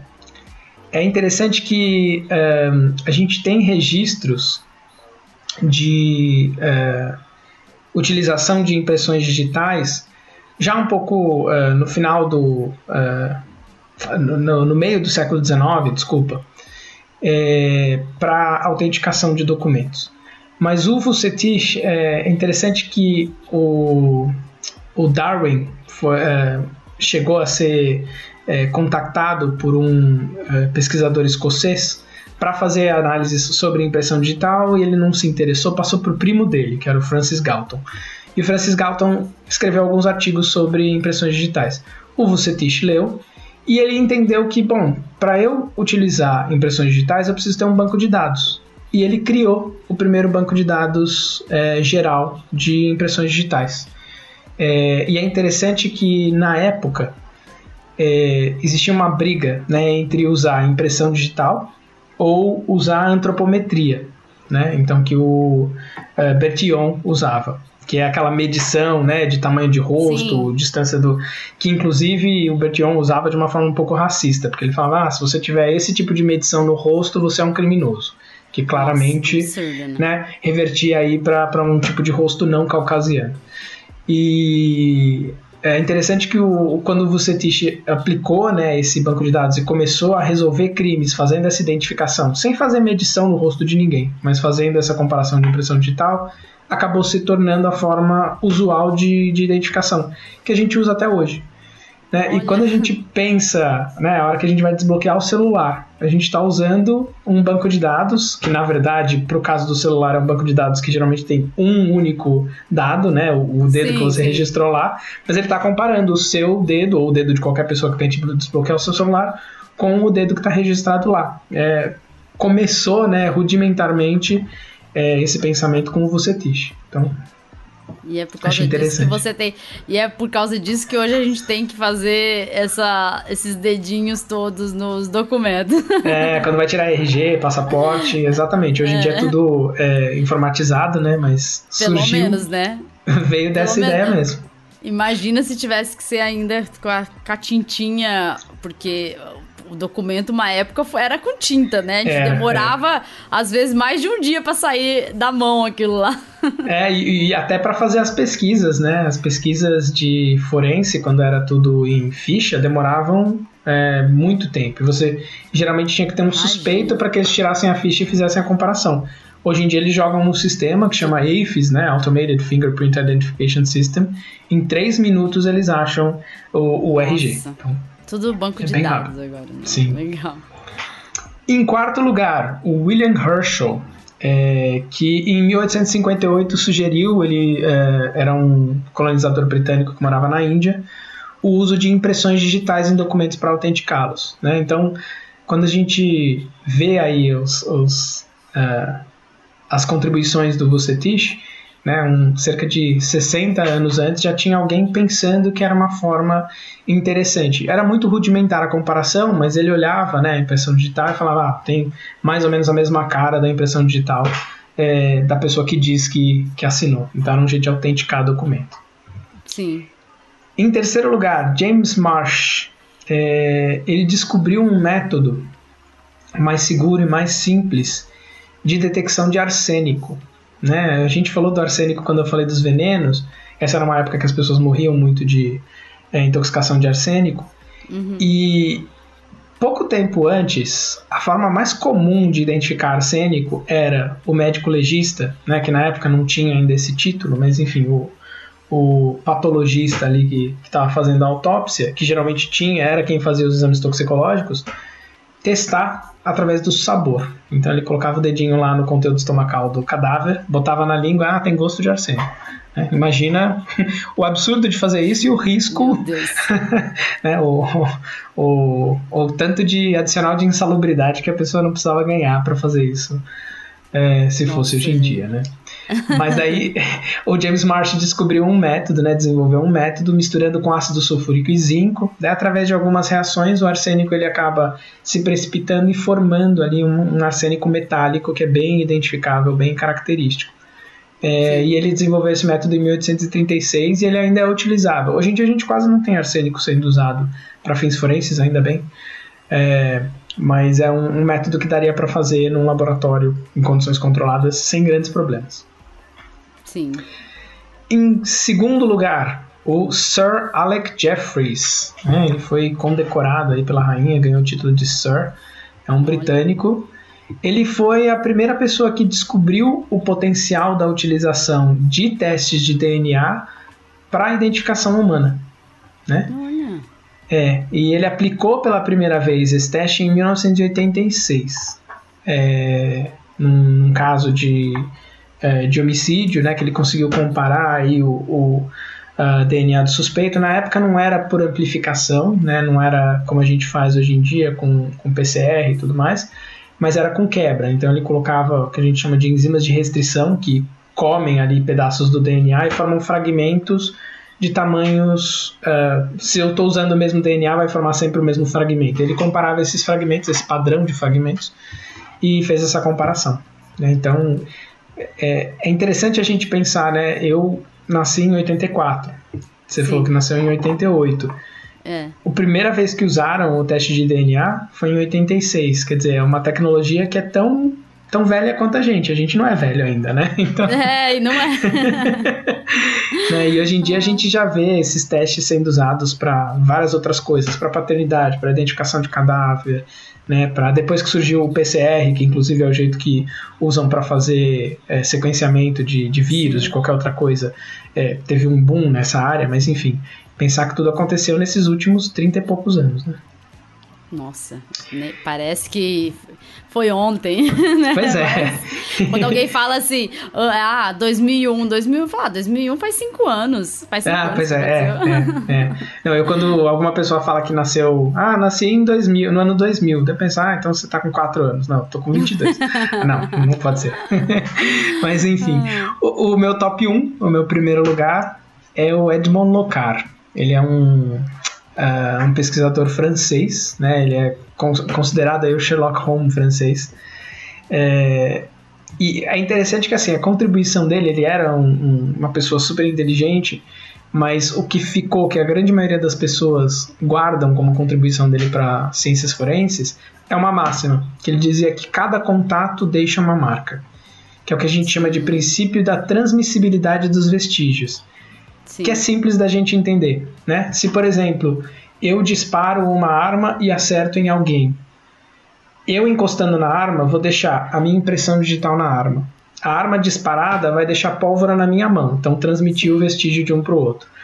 O, o projétil, quando sair da arma, vai deixar vestígio na arma e a arma vai deixar marcas no projétil. Então, entre a arma e o projétil também tem. Entre o projétil e a pessoa também tem uma interação, porque o projétil vai atingir a pessoa, vai ter uh, aderência de material biológico e a pessoa vai sofrer o ferimento, vai ter ali a lesão característica da, é. do impacto com o projétil. Então, é, parece uma coisa muito óbvia, é, mas é uma máxima que a gente usa em forense para tudo, né? Então, quando a gente pensa em como se faz uma investigação criminal, a gente tem que colocar a pessoa no local, a vítima no local, a pessoa interagindo com a arma do crime, a arma do crime interagindo com a vítima. E tudo isso tem a ver com esse princípio do locar. Né? Então é a, é a máxima principal da forense é, e que qualquer cientista, qualquer perito criminal é, vai saber recitar essa de cor, porque é o que a gente aprende no primeiro dia na academia. Bom, falei Nossa. o meu terceiro top 10. E agora eu vou pro meu. Vai lá. O meu, o meu agora vai ser sobre descobertas em imunologia, a minha área Oba. agora, né? em décimo lugar vem as células inatas linfóides, que foi em 2012 que aconteceu por Hergen Spitz. É, isso me surpreendeu bastante porque em 2012, final de 2012, eu estava saindo do mestrado em imunologia. E quando eu fiquei sabendo, alguém falando em rede social dessas células inatas linfóides, que são um grupo de células que não tem característica muito assim de células mieloides, né? E por isso que são caracterizadas como células linfóides, mas não são linfócitos, não são linfócitos B, não são linfócitos T. São células presentes na imunidade inata, que é aquela mais inespecífica. É, uhum. Falava-se em rede social e eu falei assim, mas como assim? Eu saí do mestrado, eu sabia das últimas coisas aí que estavam acontecendo na imunologia e eu não fiquei sabendo disso, né? Porque fiquei um tempo, aquele tempo assim, que você termina a pós-graduação e você não quer ler muita coisa sobre a sua área, sabe? E aí descobri isso por rede social e levei um susto. E essas células são bem importantes, principalmente na imunidade de mucosa. Tem aí uma caracterização dessas células principalmente nesses tecidos, né? Elas são células residentes nesses tecidos. E uhum. aí eu coloquei como décimo. Em nono é, lugar, eu coloquei então o sistema complemento. Não é porque eu não gosto uhum. do sistema complemento, não, porque eu não gosto de dar aula de sistema complemento, mas o sistema complemento é um conjunto de proteínas que estão no sangue, né? E, e tem um papel importante, principalmente aí no, no, na imunidade inata tem um papel uhum. importante em destruir patógenos, como bactérias, por exemplo. É um conjunto aí que tem mais de 20 proteínas, é uma série de proteínas que ficam circulando no sangue e outros fluidos aí do, do organismo. E foi descoberto no final do século XIX é, pelo cientista Jules Bourdet, e ele descobriu isso como aí um componente lábil ao calor do plasma, né? Então, assim, uhum. tinha muita. E, e, via que esse sistema tinha uma. Um, era responsável pela morte de bactérias. E é o que o sistema complemento faz muito bem. E ele faz parte do sistema imune se você sofre dando aula disso, eu sofri para passar nessa matéria na faculdade, porque eu lembro que o sistema complemento ele é bem complexo, né? Ele tem vários fatores que tem cascata, Sim, enfim. a cascata. É uma, é... Eu, olha, eu dou aula de eu dou aula de imunologia desde 2013. E eu não decoro, assim, eu sei as cascatas, mas assim, se você me perguntar agora, eu não vou saber. Eu vou ter que dar uma olhada, mesmo que seja assim, num esquema, para lembrar, uhum. o nome, lembrar o nome das, das proteínas envolvidas no início das cascatas. E aí eu vou lembrar. Mas eu não Sim. sei de cor assim o tempo inteiro, como eu sei meu nome, minha idade, não. Se bem que minha idade, às vezes eu esqueço também, viu? e eu, em oitavo lugar, eu coloquei então as interleucinas, que são citocinas, né? Vários uhum. cientistas descobriram ao longo da história aí uma série de proteínas, de moléculas que servem aí para uma comunicação entre células do sistema imune. São proteínas que servem para modular a função do sistema imune. E aí, uhum. uma célula do sistema imune libera para, às vezes, ativar outras células a fazerem determinada função é uma comunicação mesmo do sistema imune. É uma descoberta, bem interessante, só que não tem como a gente falar assim que as interleucinas foram descobertas especificamente por um cientista. Uhum. Por quê? Porque tem várias interleucinas. e aí a gente poderia fazer um top 10 só de interleucinas e falar de cada um dos cientistas que descobriram. É uma descoberta. E algumas ficariam de fora, né? Porque acho que se eu me é, lembro, tem 17, tem mais de 17, eu acho, 20, sei lá, nem lembro mais. É, muitas ficariam de fora. Caberia em dois top 10, então. É, é descoberta coletiva essa. É. Em, em sétimo lugar tá o inflamassoma. Em 2002, é, o Jürgen Schopp que foi o cientista que introduziu o conceito de inflamassoma. E ele descobriu aí uma, um complexo macromolecular de que se localiza dentro das células e que ajuda aí no, em respostas inflamatórias, numa detecção de perigo para o organismo, e isso acaba então colaborando ali para a imunidade inata, né, que é a primeira imunidade que a gente tem quando tem encontro com patógeno, e também para a morte celular frente a esses perigos. Olha só. Uhum. Uau! Em sexto lugar, eu coloquei os macrófagos. Os macrófagos são células do sistema imune, foram descobertos pela primeira vez no final do século XIX por Ilya Mitnikov. É um nome bem complicado aqui desse cientista. E os macrófagos, eles são fagócitos, eles fazem fagocitose, eles englobam partículas, né? E o que foi descoberto, então, no, no final do século XIX, foi que a gente tinha essas células que são células evolutivamente conservadas, né? Apesar de existirem há milhões de anos. Uhum. Em quinto lugar estão os anticorpos, que talvez seja a única coisa que alguma pessoa leiga tenha ouvido falar muito de imunologia é anticorpo, né? Todo uhum. mundo fala, ah, vão melhorar meus anticorpos. Como se fosse assim, uma entidade os anticorpos. Os anticorpos, na verdade, são moléculas e o primeiro anticorpo foi descoberto em 1890 por um par de imunologistas, Emi von Behring junto com Kitasato Shibasaburo. Eles descobriram então é, essa molécula, né, por meio de, de umas pesquisas relacionadas à soroterapia. Uhum. Não a soroterapia que a gente tem hoje em dia aí sendo divulgada, que é uma uma pseudociência aí. Não sei se você já ouviu falar, Júlio. Já. Soroterapia, soroterapia que a gente tá falando aqui é sobre é, quando pega os anticorpos do sangue de alguém e transfere para uhum. outra pessoa. Não estamos falando da soroterapia pseudociência que tem gente fazendo aí que diz que é para melhorar a beleza. Uhum. Em quarto lugar estão as células B. As células B são células que são linfócitos, né? Os linfócitos B também são chamados. São células que tiveram então ali a sua função descoberta na década de 60 por Max Cooper, que demonstrou que a produção de anticorpos é, era completamente anulada em galinhas irradiadas depois que se removia cirurgicamente a bursa de Fabrícios que é o principal local de desenvolvimento das células B em aves. Uhum. E por isso que o nome é célula B, por causa da bursa de Fabrícios. Não sabia, olha só. É. Legal. em terceiro lugar estão as células T, que foi o imunologista australiano Jacques Miller que descobriu é, então o papel importante do timo no desenvolvimento uhum. dessa população específica de linfócitos. E isso ajudou então a identificação dos linfócitos T, né, das células T, como os principais reguladores da imunidade adquirida. Uhum.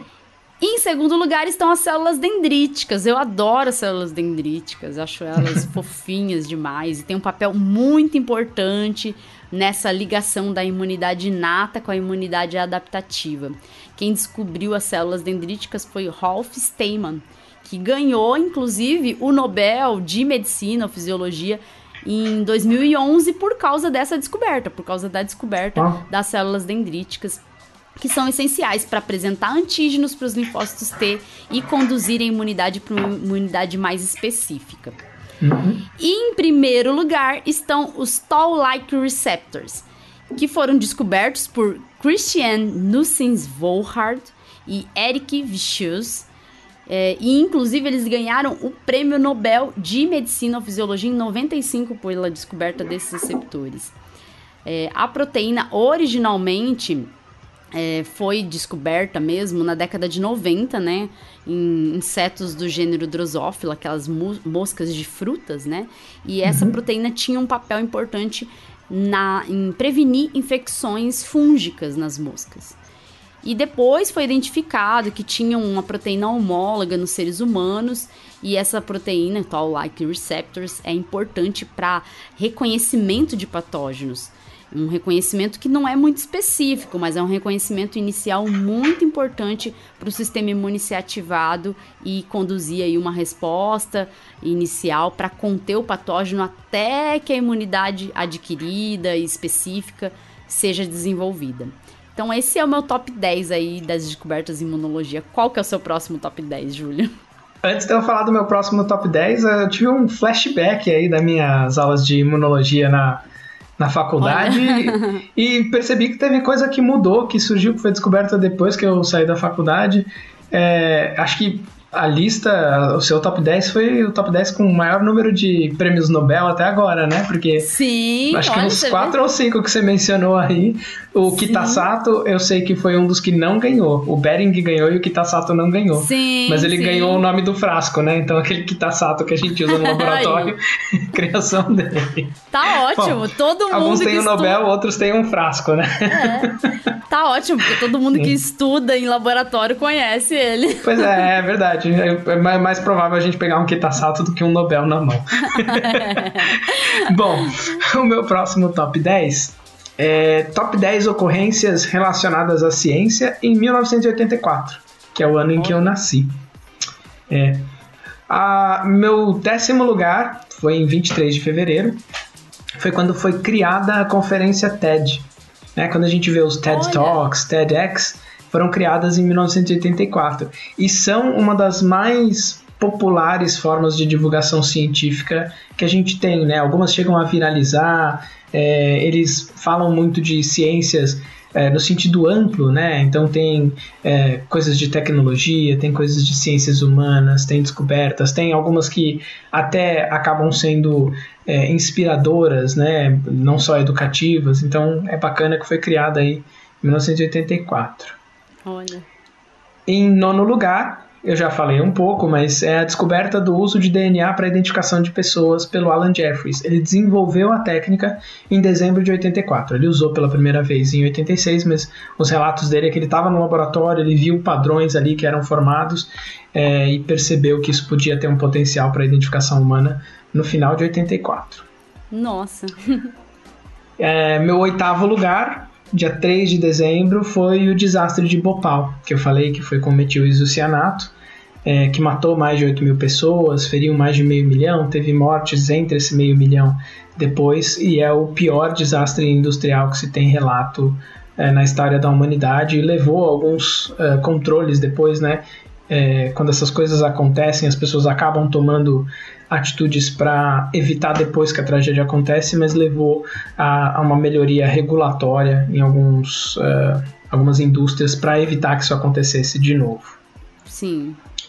Em sexto lugar, a descoberta que o vírus HTLV3, que eu vou ler aqui na minha cola, é o Human T Lymphotropic Virus Type 3 era o responsável por causar a síndrome de imunodeficiência adquirida, a AIDS. Esse vírus depois foi rebatizado de HIV, né, Human Immunodeficiency Virus, mas a descoberta né, do, uh, de que esse vírus é, e eu achei aqui o, o paper, né, fui procurar quando fui estudar uh, para fazer essa lista, saiu no New England Journal of Medicine em 1984, no dia 15 de novembro, e o título é A Pathogenic Retrovirus, HTLV3, Linked to AIDS, do Brother e Gallo.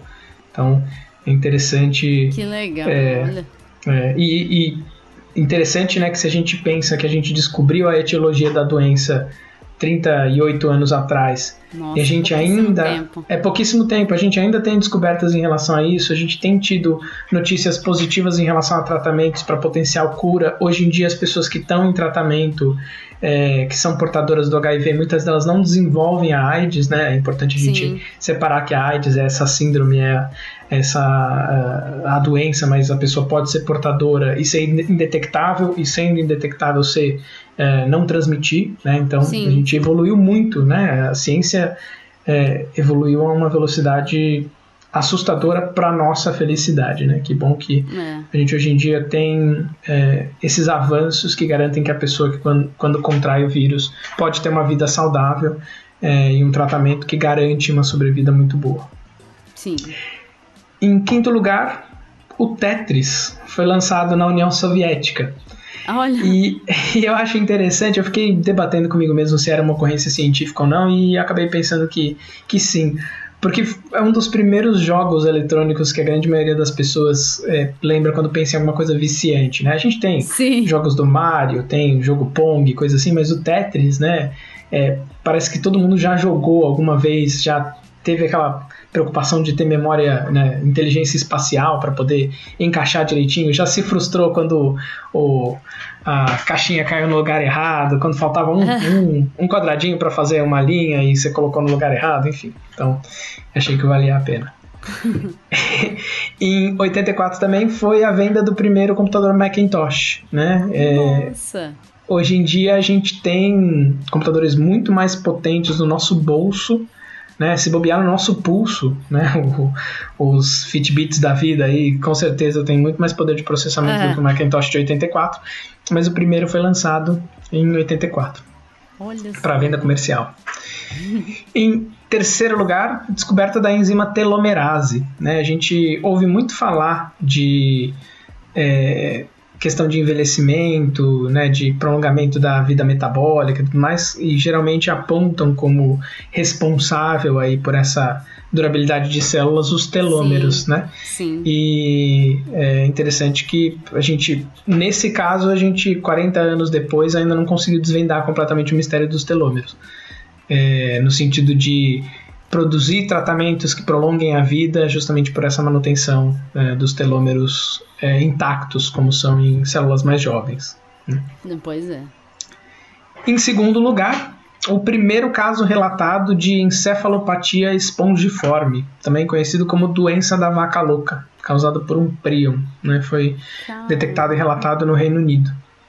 E é, é interessante porque uh, essa doença ela parece que vez por outra ressurge, né? E daí tem questão de controle de gado, de, de exportação, etc, etc. Então é, ainda tem, né, vez por outra essa doença aparecendo aí é causada por uma por uma proteína deformada, né? O prion é uma sequência aí de de peptídeo, um pequeno peptídeo, né, que acaba atuando é, modificando a forma como as proteínas normais vão se dobrar, vão se, sim, se sim. conformar espacialmente. Então é bem, bem diferente o, o, o, princípio aí de mecanismo de ação dessa, desse prion.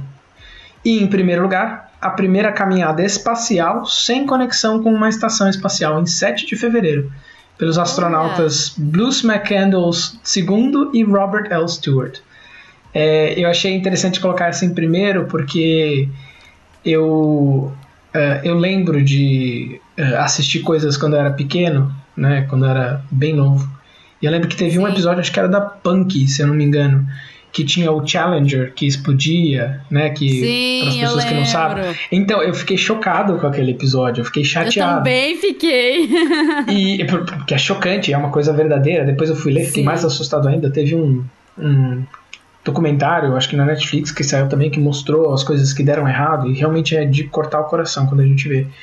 E agora parece que a gente está voltando a ter os olhos voltados para o céu, né? A gente está aí com prestes a ter o lançamento, se eu não me engano é Artemis, né? O nome do, do projeto que eles estão montando, da mesma forma que teve a série Apollo, agora vai ter a série Artemis para levar humanos para a Lua de novo.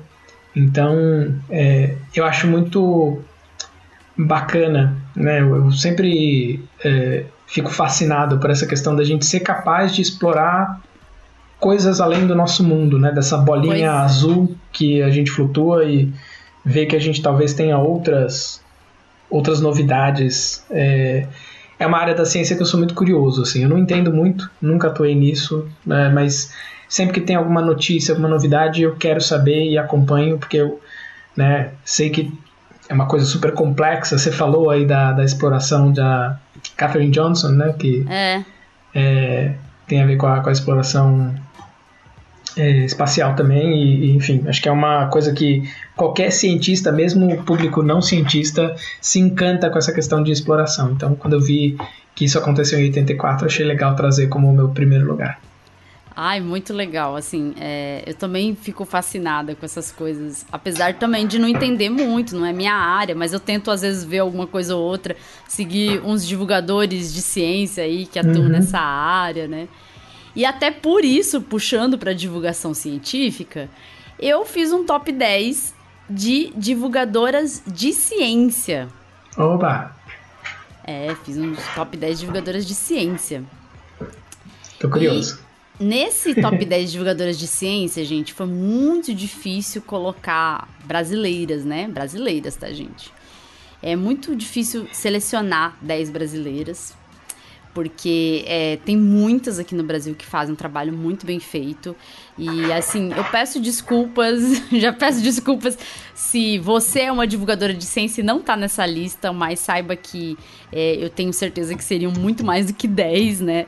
Mas eu coloquei aqui 10 que eu sigo e que eu acompanho o trabalho de alguma forma e que eu acho que vale a pena você apoiar também. Então são 10 divulgadoras de ciência brasileiras que você uhum. tem que apoiar. Boa. Em décimo lugar, eu coloquei a Aline Guilard, né, da paleontologia. Eu já citei ela, por isso que eu coloquei ela em décimo. Então, não é porque ela é, né, o último, não, não é isso.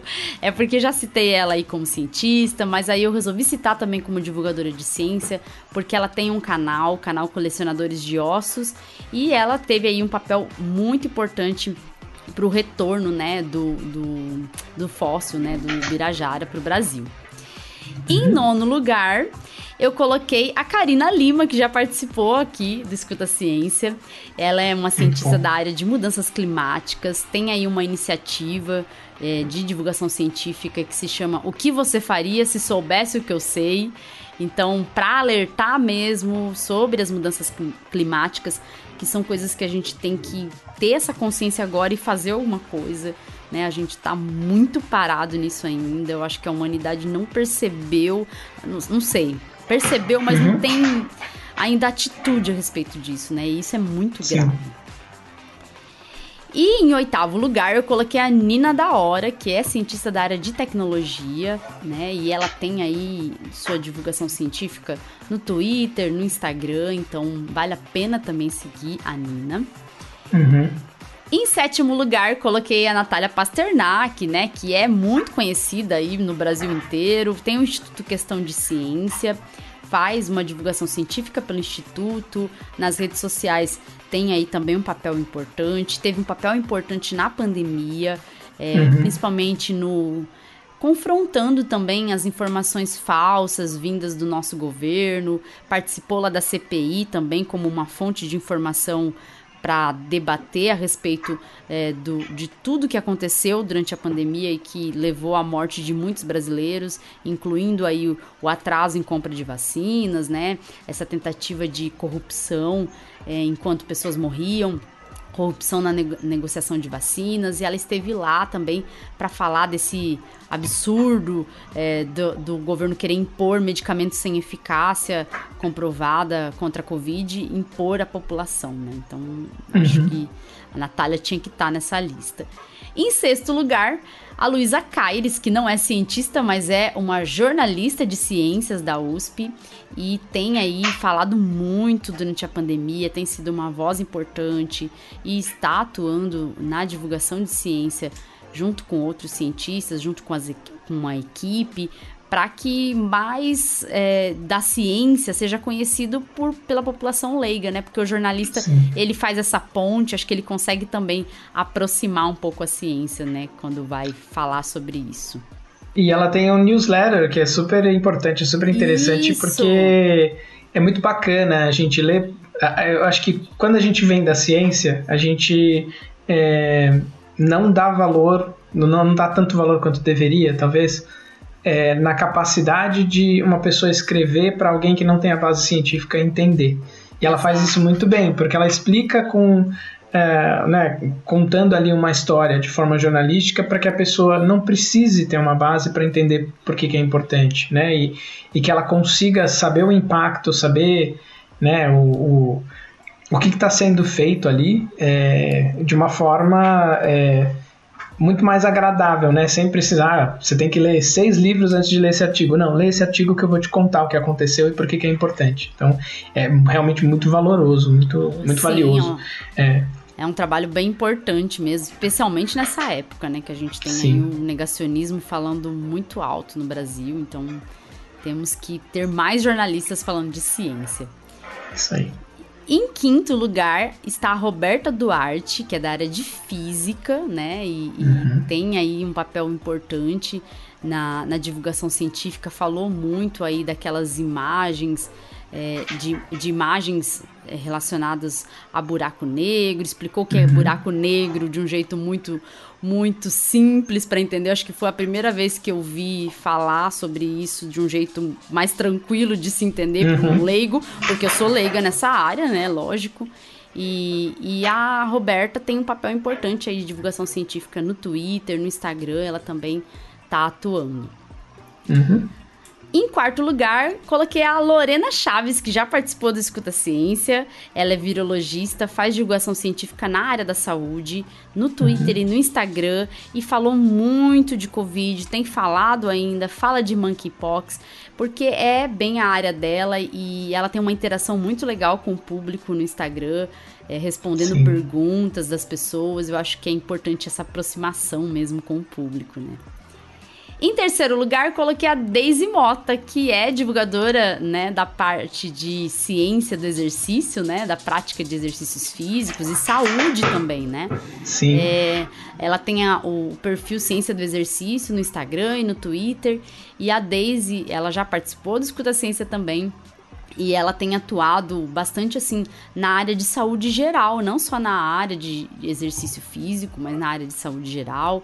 É uma voz importante na área dela e eu acho muito importante ela estar tá aqui porque as pessoas hoje pensam sim no exercício físico como uma forma de saúde, mas é sim. é importante que a ciência esteja presente, né? Porque senão a gente começa a ver aquelas maluquices de exercício sem nenhum tipo de embasamento científico, né? Então. Hipertrofia achei... só para ficar monstrão, mas sem saúde, né? Exato, exato. A saúde lá embaixo, e mas tá todo que. É, o bíceps músculo, lá em cima. Com o músculo, em, é, o músculo lá gritando, né?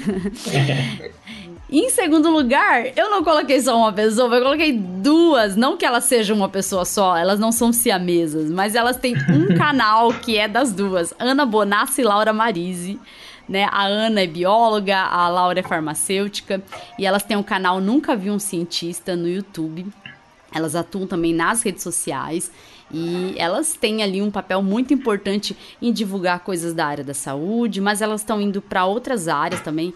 Elas falam muito da área de alimentos, porque é, a gente que é farmacêutico também tem aí alguma formação nessa área. Pelo menos na uhum. minha época eu tive na, na minha formação.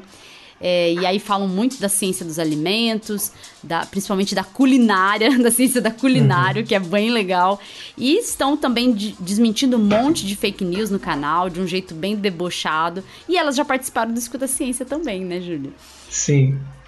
E em primeiríssimo lugar está a Mel, a Melanie Fontes Dutra, que é biomédica e tá no Twitter e no Instagram divulgando ciência.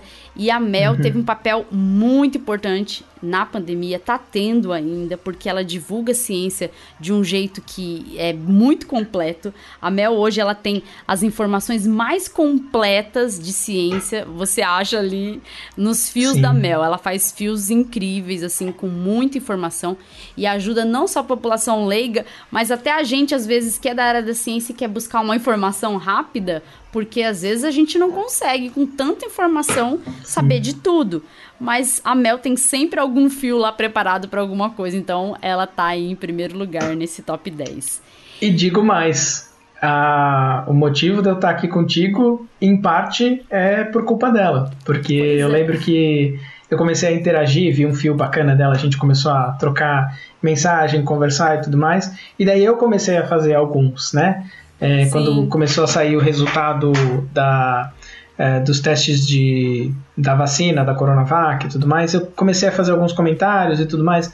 Ela muito gentilmente compartilhava os meus, fazia os dela e daí colocava, ó, oh, tem mais informação nesse aqui. E daí, nessa brincadeira, eu fui conhecendo outras pessoas da divulgação científica. Foi como eu comecei a, a te seguir, comecei a escutar o podcast e, e depois fui convidado para ter a honra de ajudar é, a apresentar o, o Escuta Ciência. Então, eu acho que se não fosse essa interação tão positiva, tão generosa, né, que acho que todo mundo que interage com ela sabe que você pede qualquer coisa, ela ajuda, ela dá dica, ela explica, Sim. ela ensina.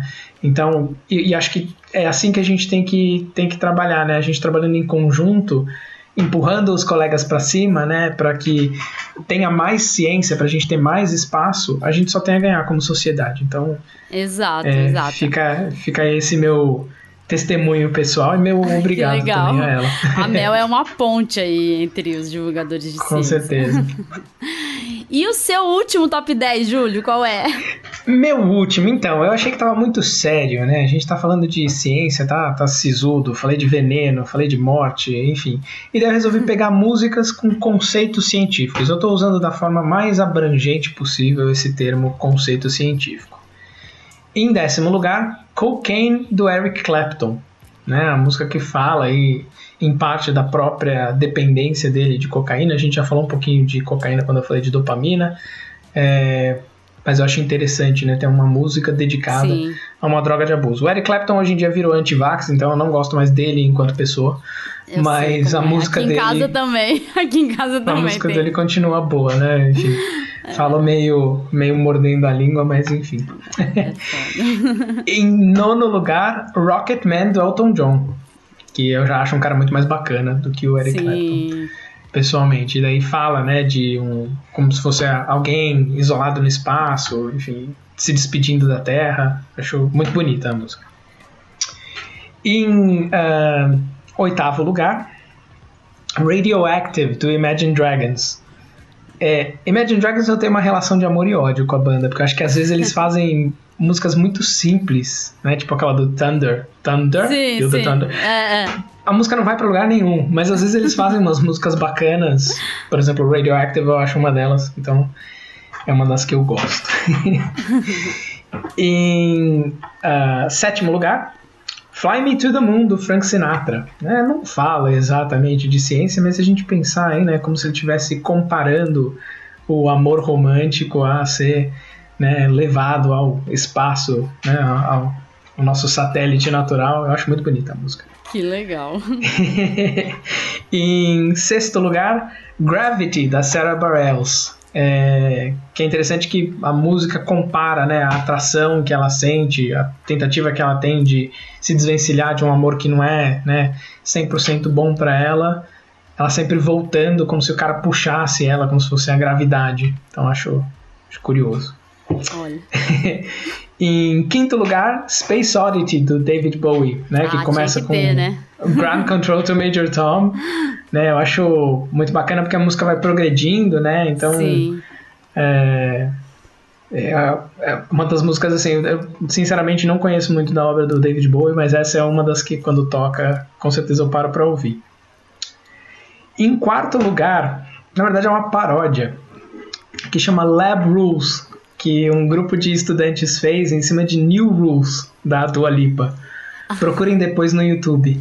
É maravilhosa. São as pessoas dançando, vestidas como se fossem no clipe, só que de jaleco. É, é uma das coisas mais maravilhosas que eu já vi. Lab Rules, procurem Olha, no YouTube. Um, um parênteses. Na época que eu fazia mestrado, saiu uma paródia eu não lembro exatamente como cantava, nada, mas o Abas, que é o, o, o autor do livro de imunologia que a gente mais usa, ele no uhum. laboratório dele, saiu um vídeo na internet, na época que o YouTube era difícil carregar um vídeo no YouTube, a gente tinha que ficar esperando para depois assistir. Sim. É, saiu um vídeo que ele, junto com os alunos do laboratório dele, eles fizeram um clipe é, e ele entrava numa caixa, era a Boo in a Box. Aí ele saía de dentro da caixa, assim. É muito engraçado esse vídeo. E a gente, que tinha lá o livro do Abas, uma pessoa muito séria, né, da imunologia, quando viu aquilo, a gente ficou assim, chocada. Esse fica sendo meu 4.5, então, a sessão de paródia. Em terceiro lugar, se a gente tiver algum é, algum ouvinte K-popper, DNA do BTS. Eles inclusive Olha. tem uma hora no clipe, ó, antes que as pessoas me julguem, eu acho o BTS super bacana. Não faz exatamente o meu tipo de música. Eu gosto de K-pop, mas na verdade eu gosto de K-pop de vocal feminino. Então Blackpink, é, esqueci agora o nome da Kepler. Eu escuto. BTS eu já não sou tão fã. Mas eles têm essa música DNA e eles no clipe formam como se fosse uma dupla hélice. Eles fazem, entrelaçam lá os braços. Eu achei curioso eles fazerem isso. É, mas enfim, tem aí esse conceito científico. Em segundo lugar, The Scientist, do Coldplay. Ah. Eu acho super bonita a música. Eu gostava mais do Coldplay quando eles eram mais tristinhos, assim. Agora que eles estão muito felizes, eu não vejo muita graça, pra, pra ser sincero. Mas The Scientist eu acho super. Essa música eu gosto. Super bonita. E em primeiro lugar, como não poderia deixar de ser, já que eu tenho que puxar para minha área, já que eu tenho que puxar para uma das minhas cantoras favoritas. Não é das mais talentosas, eu sei, mas a gente gosta do que a gente gosta e eu não posso negar. Inclusive, fofoquinha de bastidor, eu já fui é, moderador de um site de fãs dessa cantora. Nossa! Em uma vida, em uma vida pregressa. E ela já foi citada em um paper de 1 de abril que lançaram sobre dragões e Britney Spears. Então, Toxic da Britney Spears. Então, eu já tive a felicidade de cantar Toxic com outra toxicologista num karaokê. Uma das Nossa. experiências mais bacanas. Duas, dois toxicologistas no palco cantando Toxic. E eu acho a música perfeita. Eu acho assim, eu gosto do da trilha da trilha do um, uh, me fugiu agora a palavra as cordas, né? Tipo, o som de violino que eles fazem, é, o agudo que ela dá no meio da música, todas as, as uh, inversões que eles fazem de, de, ritmo no meio. O clipe é fenomenal, então é, não poderia fechar o meu, os meus top 10 sem citar Toxic da Britney Spears. Nossa! Olha, muito bom, viu? Muito bom. Vou ter que ouvir todas aí. Depois vontade. eu coloco no Twitter para as pessoas saberem quais são e acharem mais fácil. Exato. E eu... o seu último, qual que é? Meu último top 10 é porque outro dia eu vi no Twitter, alguém veio e falou assim para mim que não tinha que ser investido em ciência no Brasil porque o Brasil precisa só de educação básica, não de ciência. Hum. Afinal, a, dessa forma, afinal, qual descoberta que um brasileiro fez importante? Nenhuma, escreveu desse jeito. E aí, em Nossa resposta senhora. a essa pessoa, que eu nem sei quem é, uma pessoa irrelevante com certeza, porque para falar uhum. uma asneira dessa, é, não conhece nada da ciência brasileira, é, eu fiz um top 10 de descobertas de brasileiros que mudaram a nossa vida. E que ah. não mudaram só a vida dos brasileiros, que mudaram a vida do mundo. Então, no, na posição 10 está a urna eletrônica. A urna Olha eletrônica, trililili, gostoso demais. em 1979, Carlos Prudêncio, o irmão dele, que era um empresário na área de informática, fizeram aí um primeiro terminal de votação por computador. E aí depois, né, nesse mesmo ano ainda foi instalado em caráter experimental em Brusque, em Santa Catarina. E uhum. seis anos depois, em 95, o estado de Santa Catarina experimentou a primeira eleição totalmente informatizada. E graças a essa invenção, o Brasil hoje tem a, a eleição, é responsável então por, por uma eleição é, informatizada.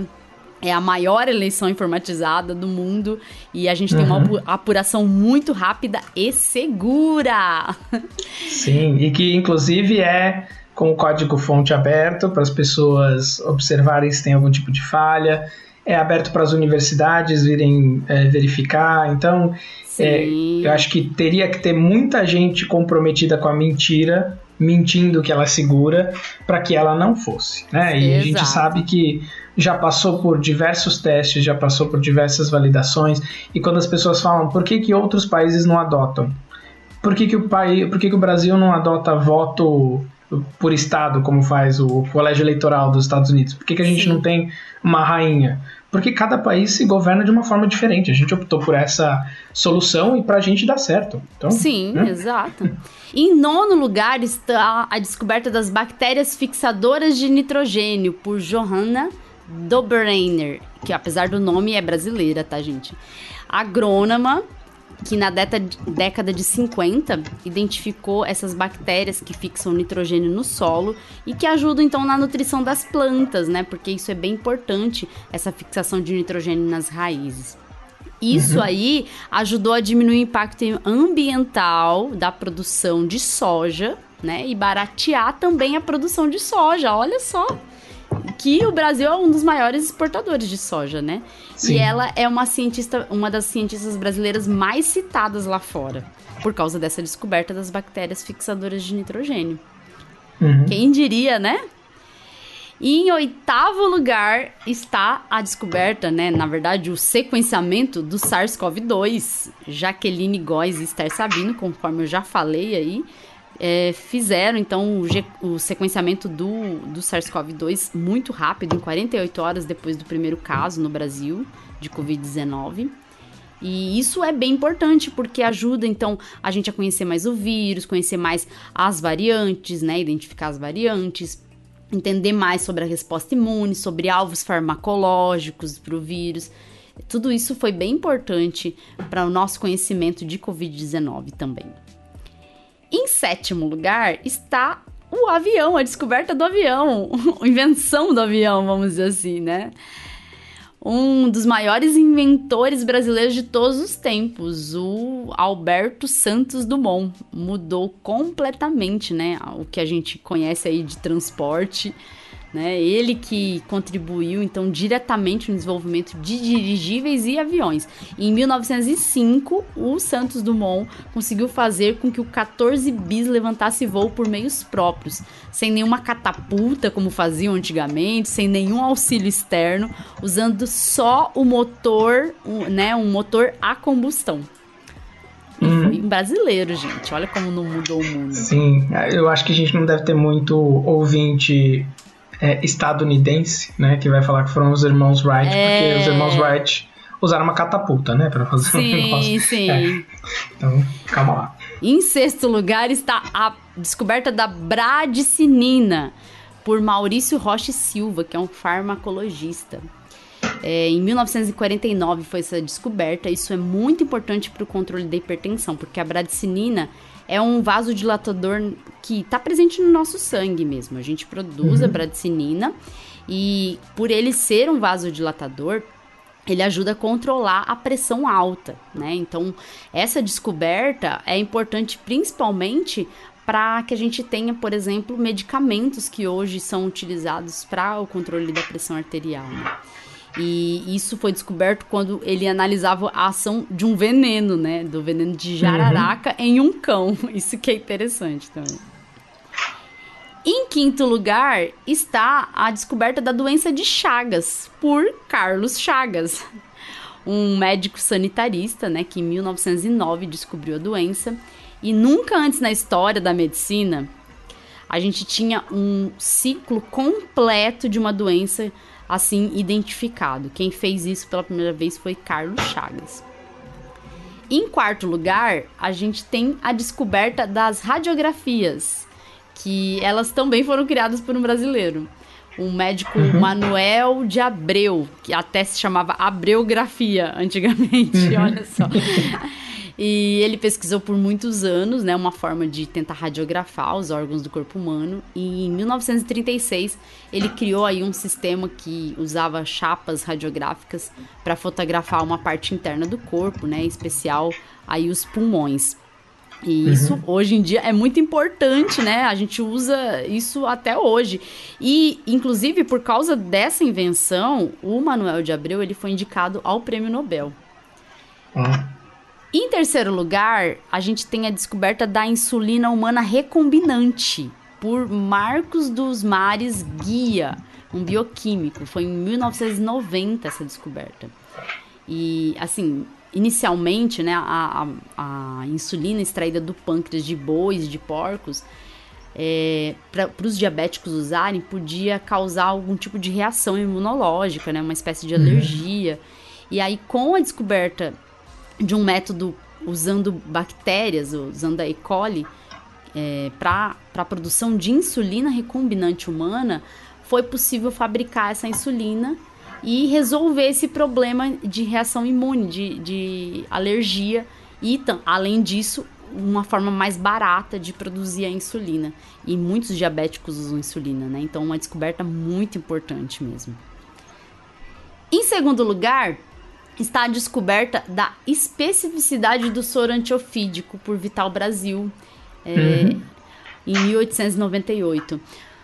Essa descoberta do, da especificidade era importante porque antigamente se achava que o soro antiofídico era universal, né? Que você produzia anticorpos a partir da, do veneno da naja e a partir desses anticorpos você conseguia é, fazer então a, a, neutralização de todos, todos os venenos.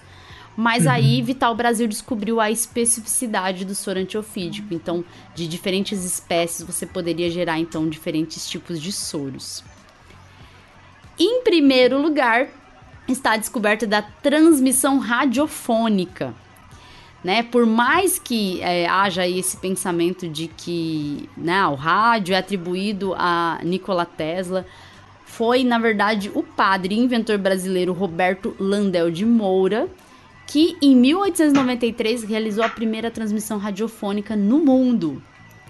É, na época ele, ele tinha, então, as, aliás, na época a gente tinha muitas transmissões assim de distância curta, mas foi esse brasileiro, Landel, que conseguiu se comunicar em distâncias mais longas, inclusive com uhum. outros, ba outros bairros, né? Uma coisa que era impensável para a época.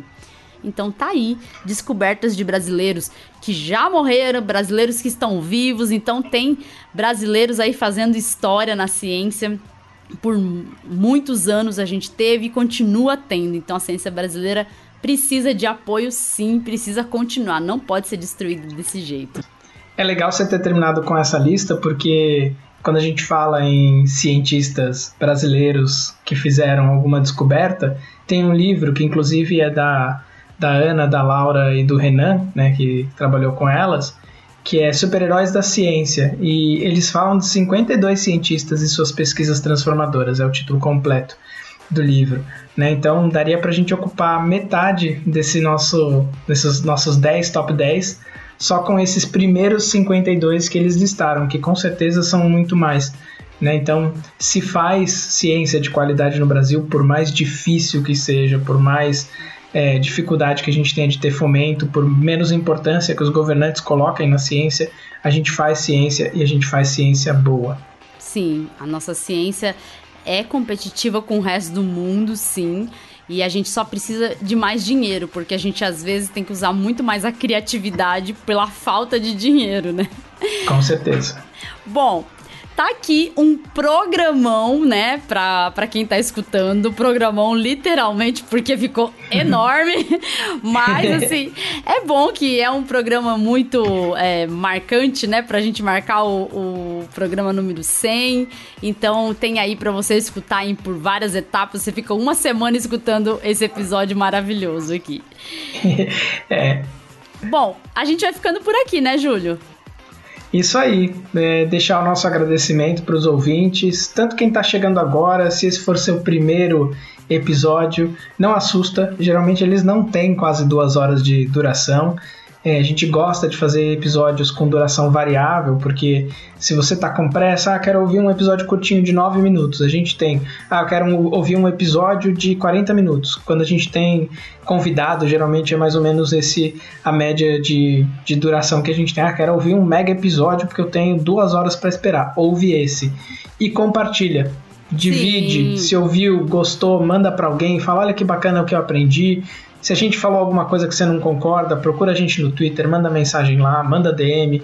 Se ouviu alguma coisa aqui que você gostou e ah, queria que tivesse um episódio inteiro, pede que a gente coloca na lista dos nossos futuros temas, que cada dia cresce mais, mas a gente coloca para poder fazer para vocês, porque a gente grava esse episódio que é para vocês ouvirem, né? Então, obrigado a todo mundo que escutou até o final.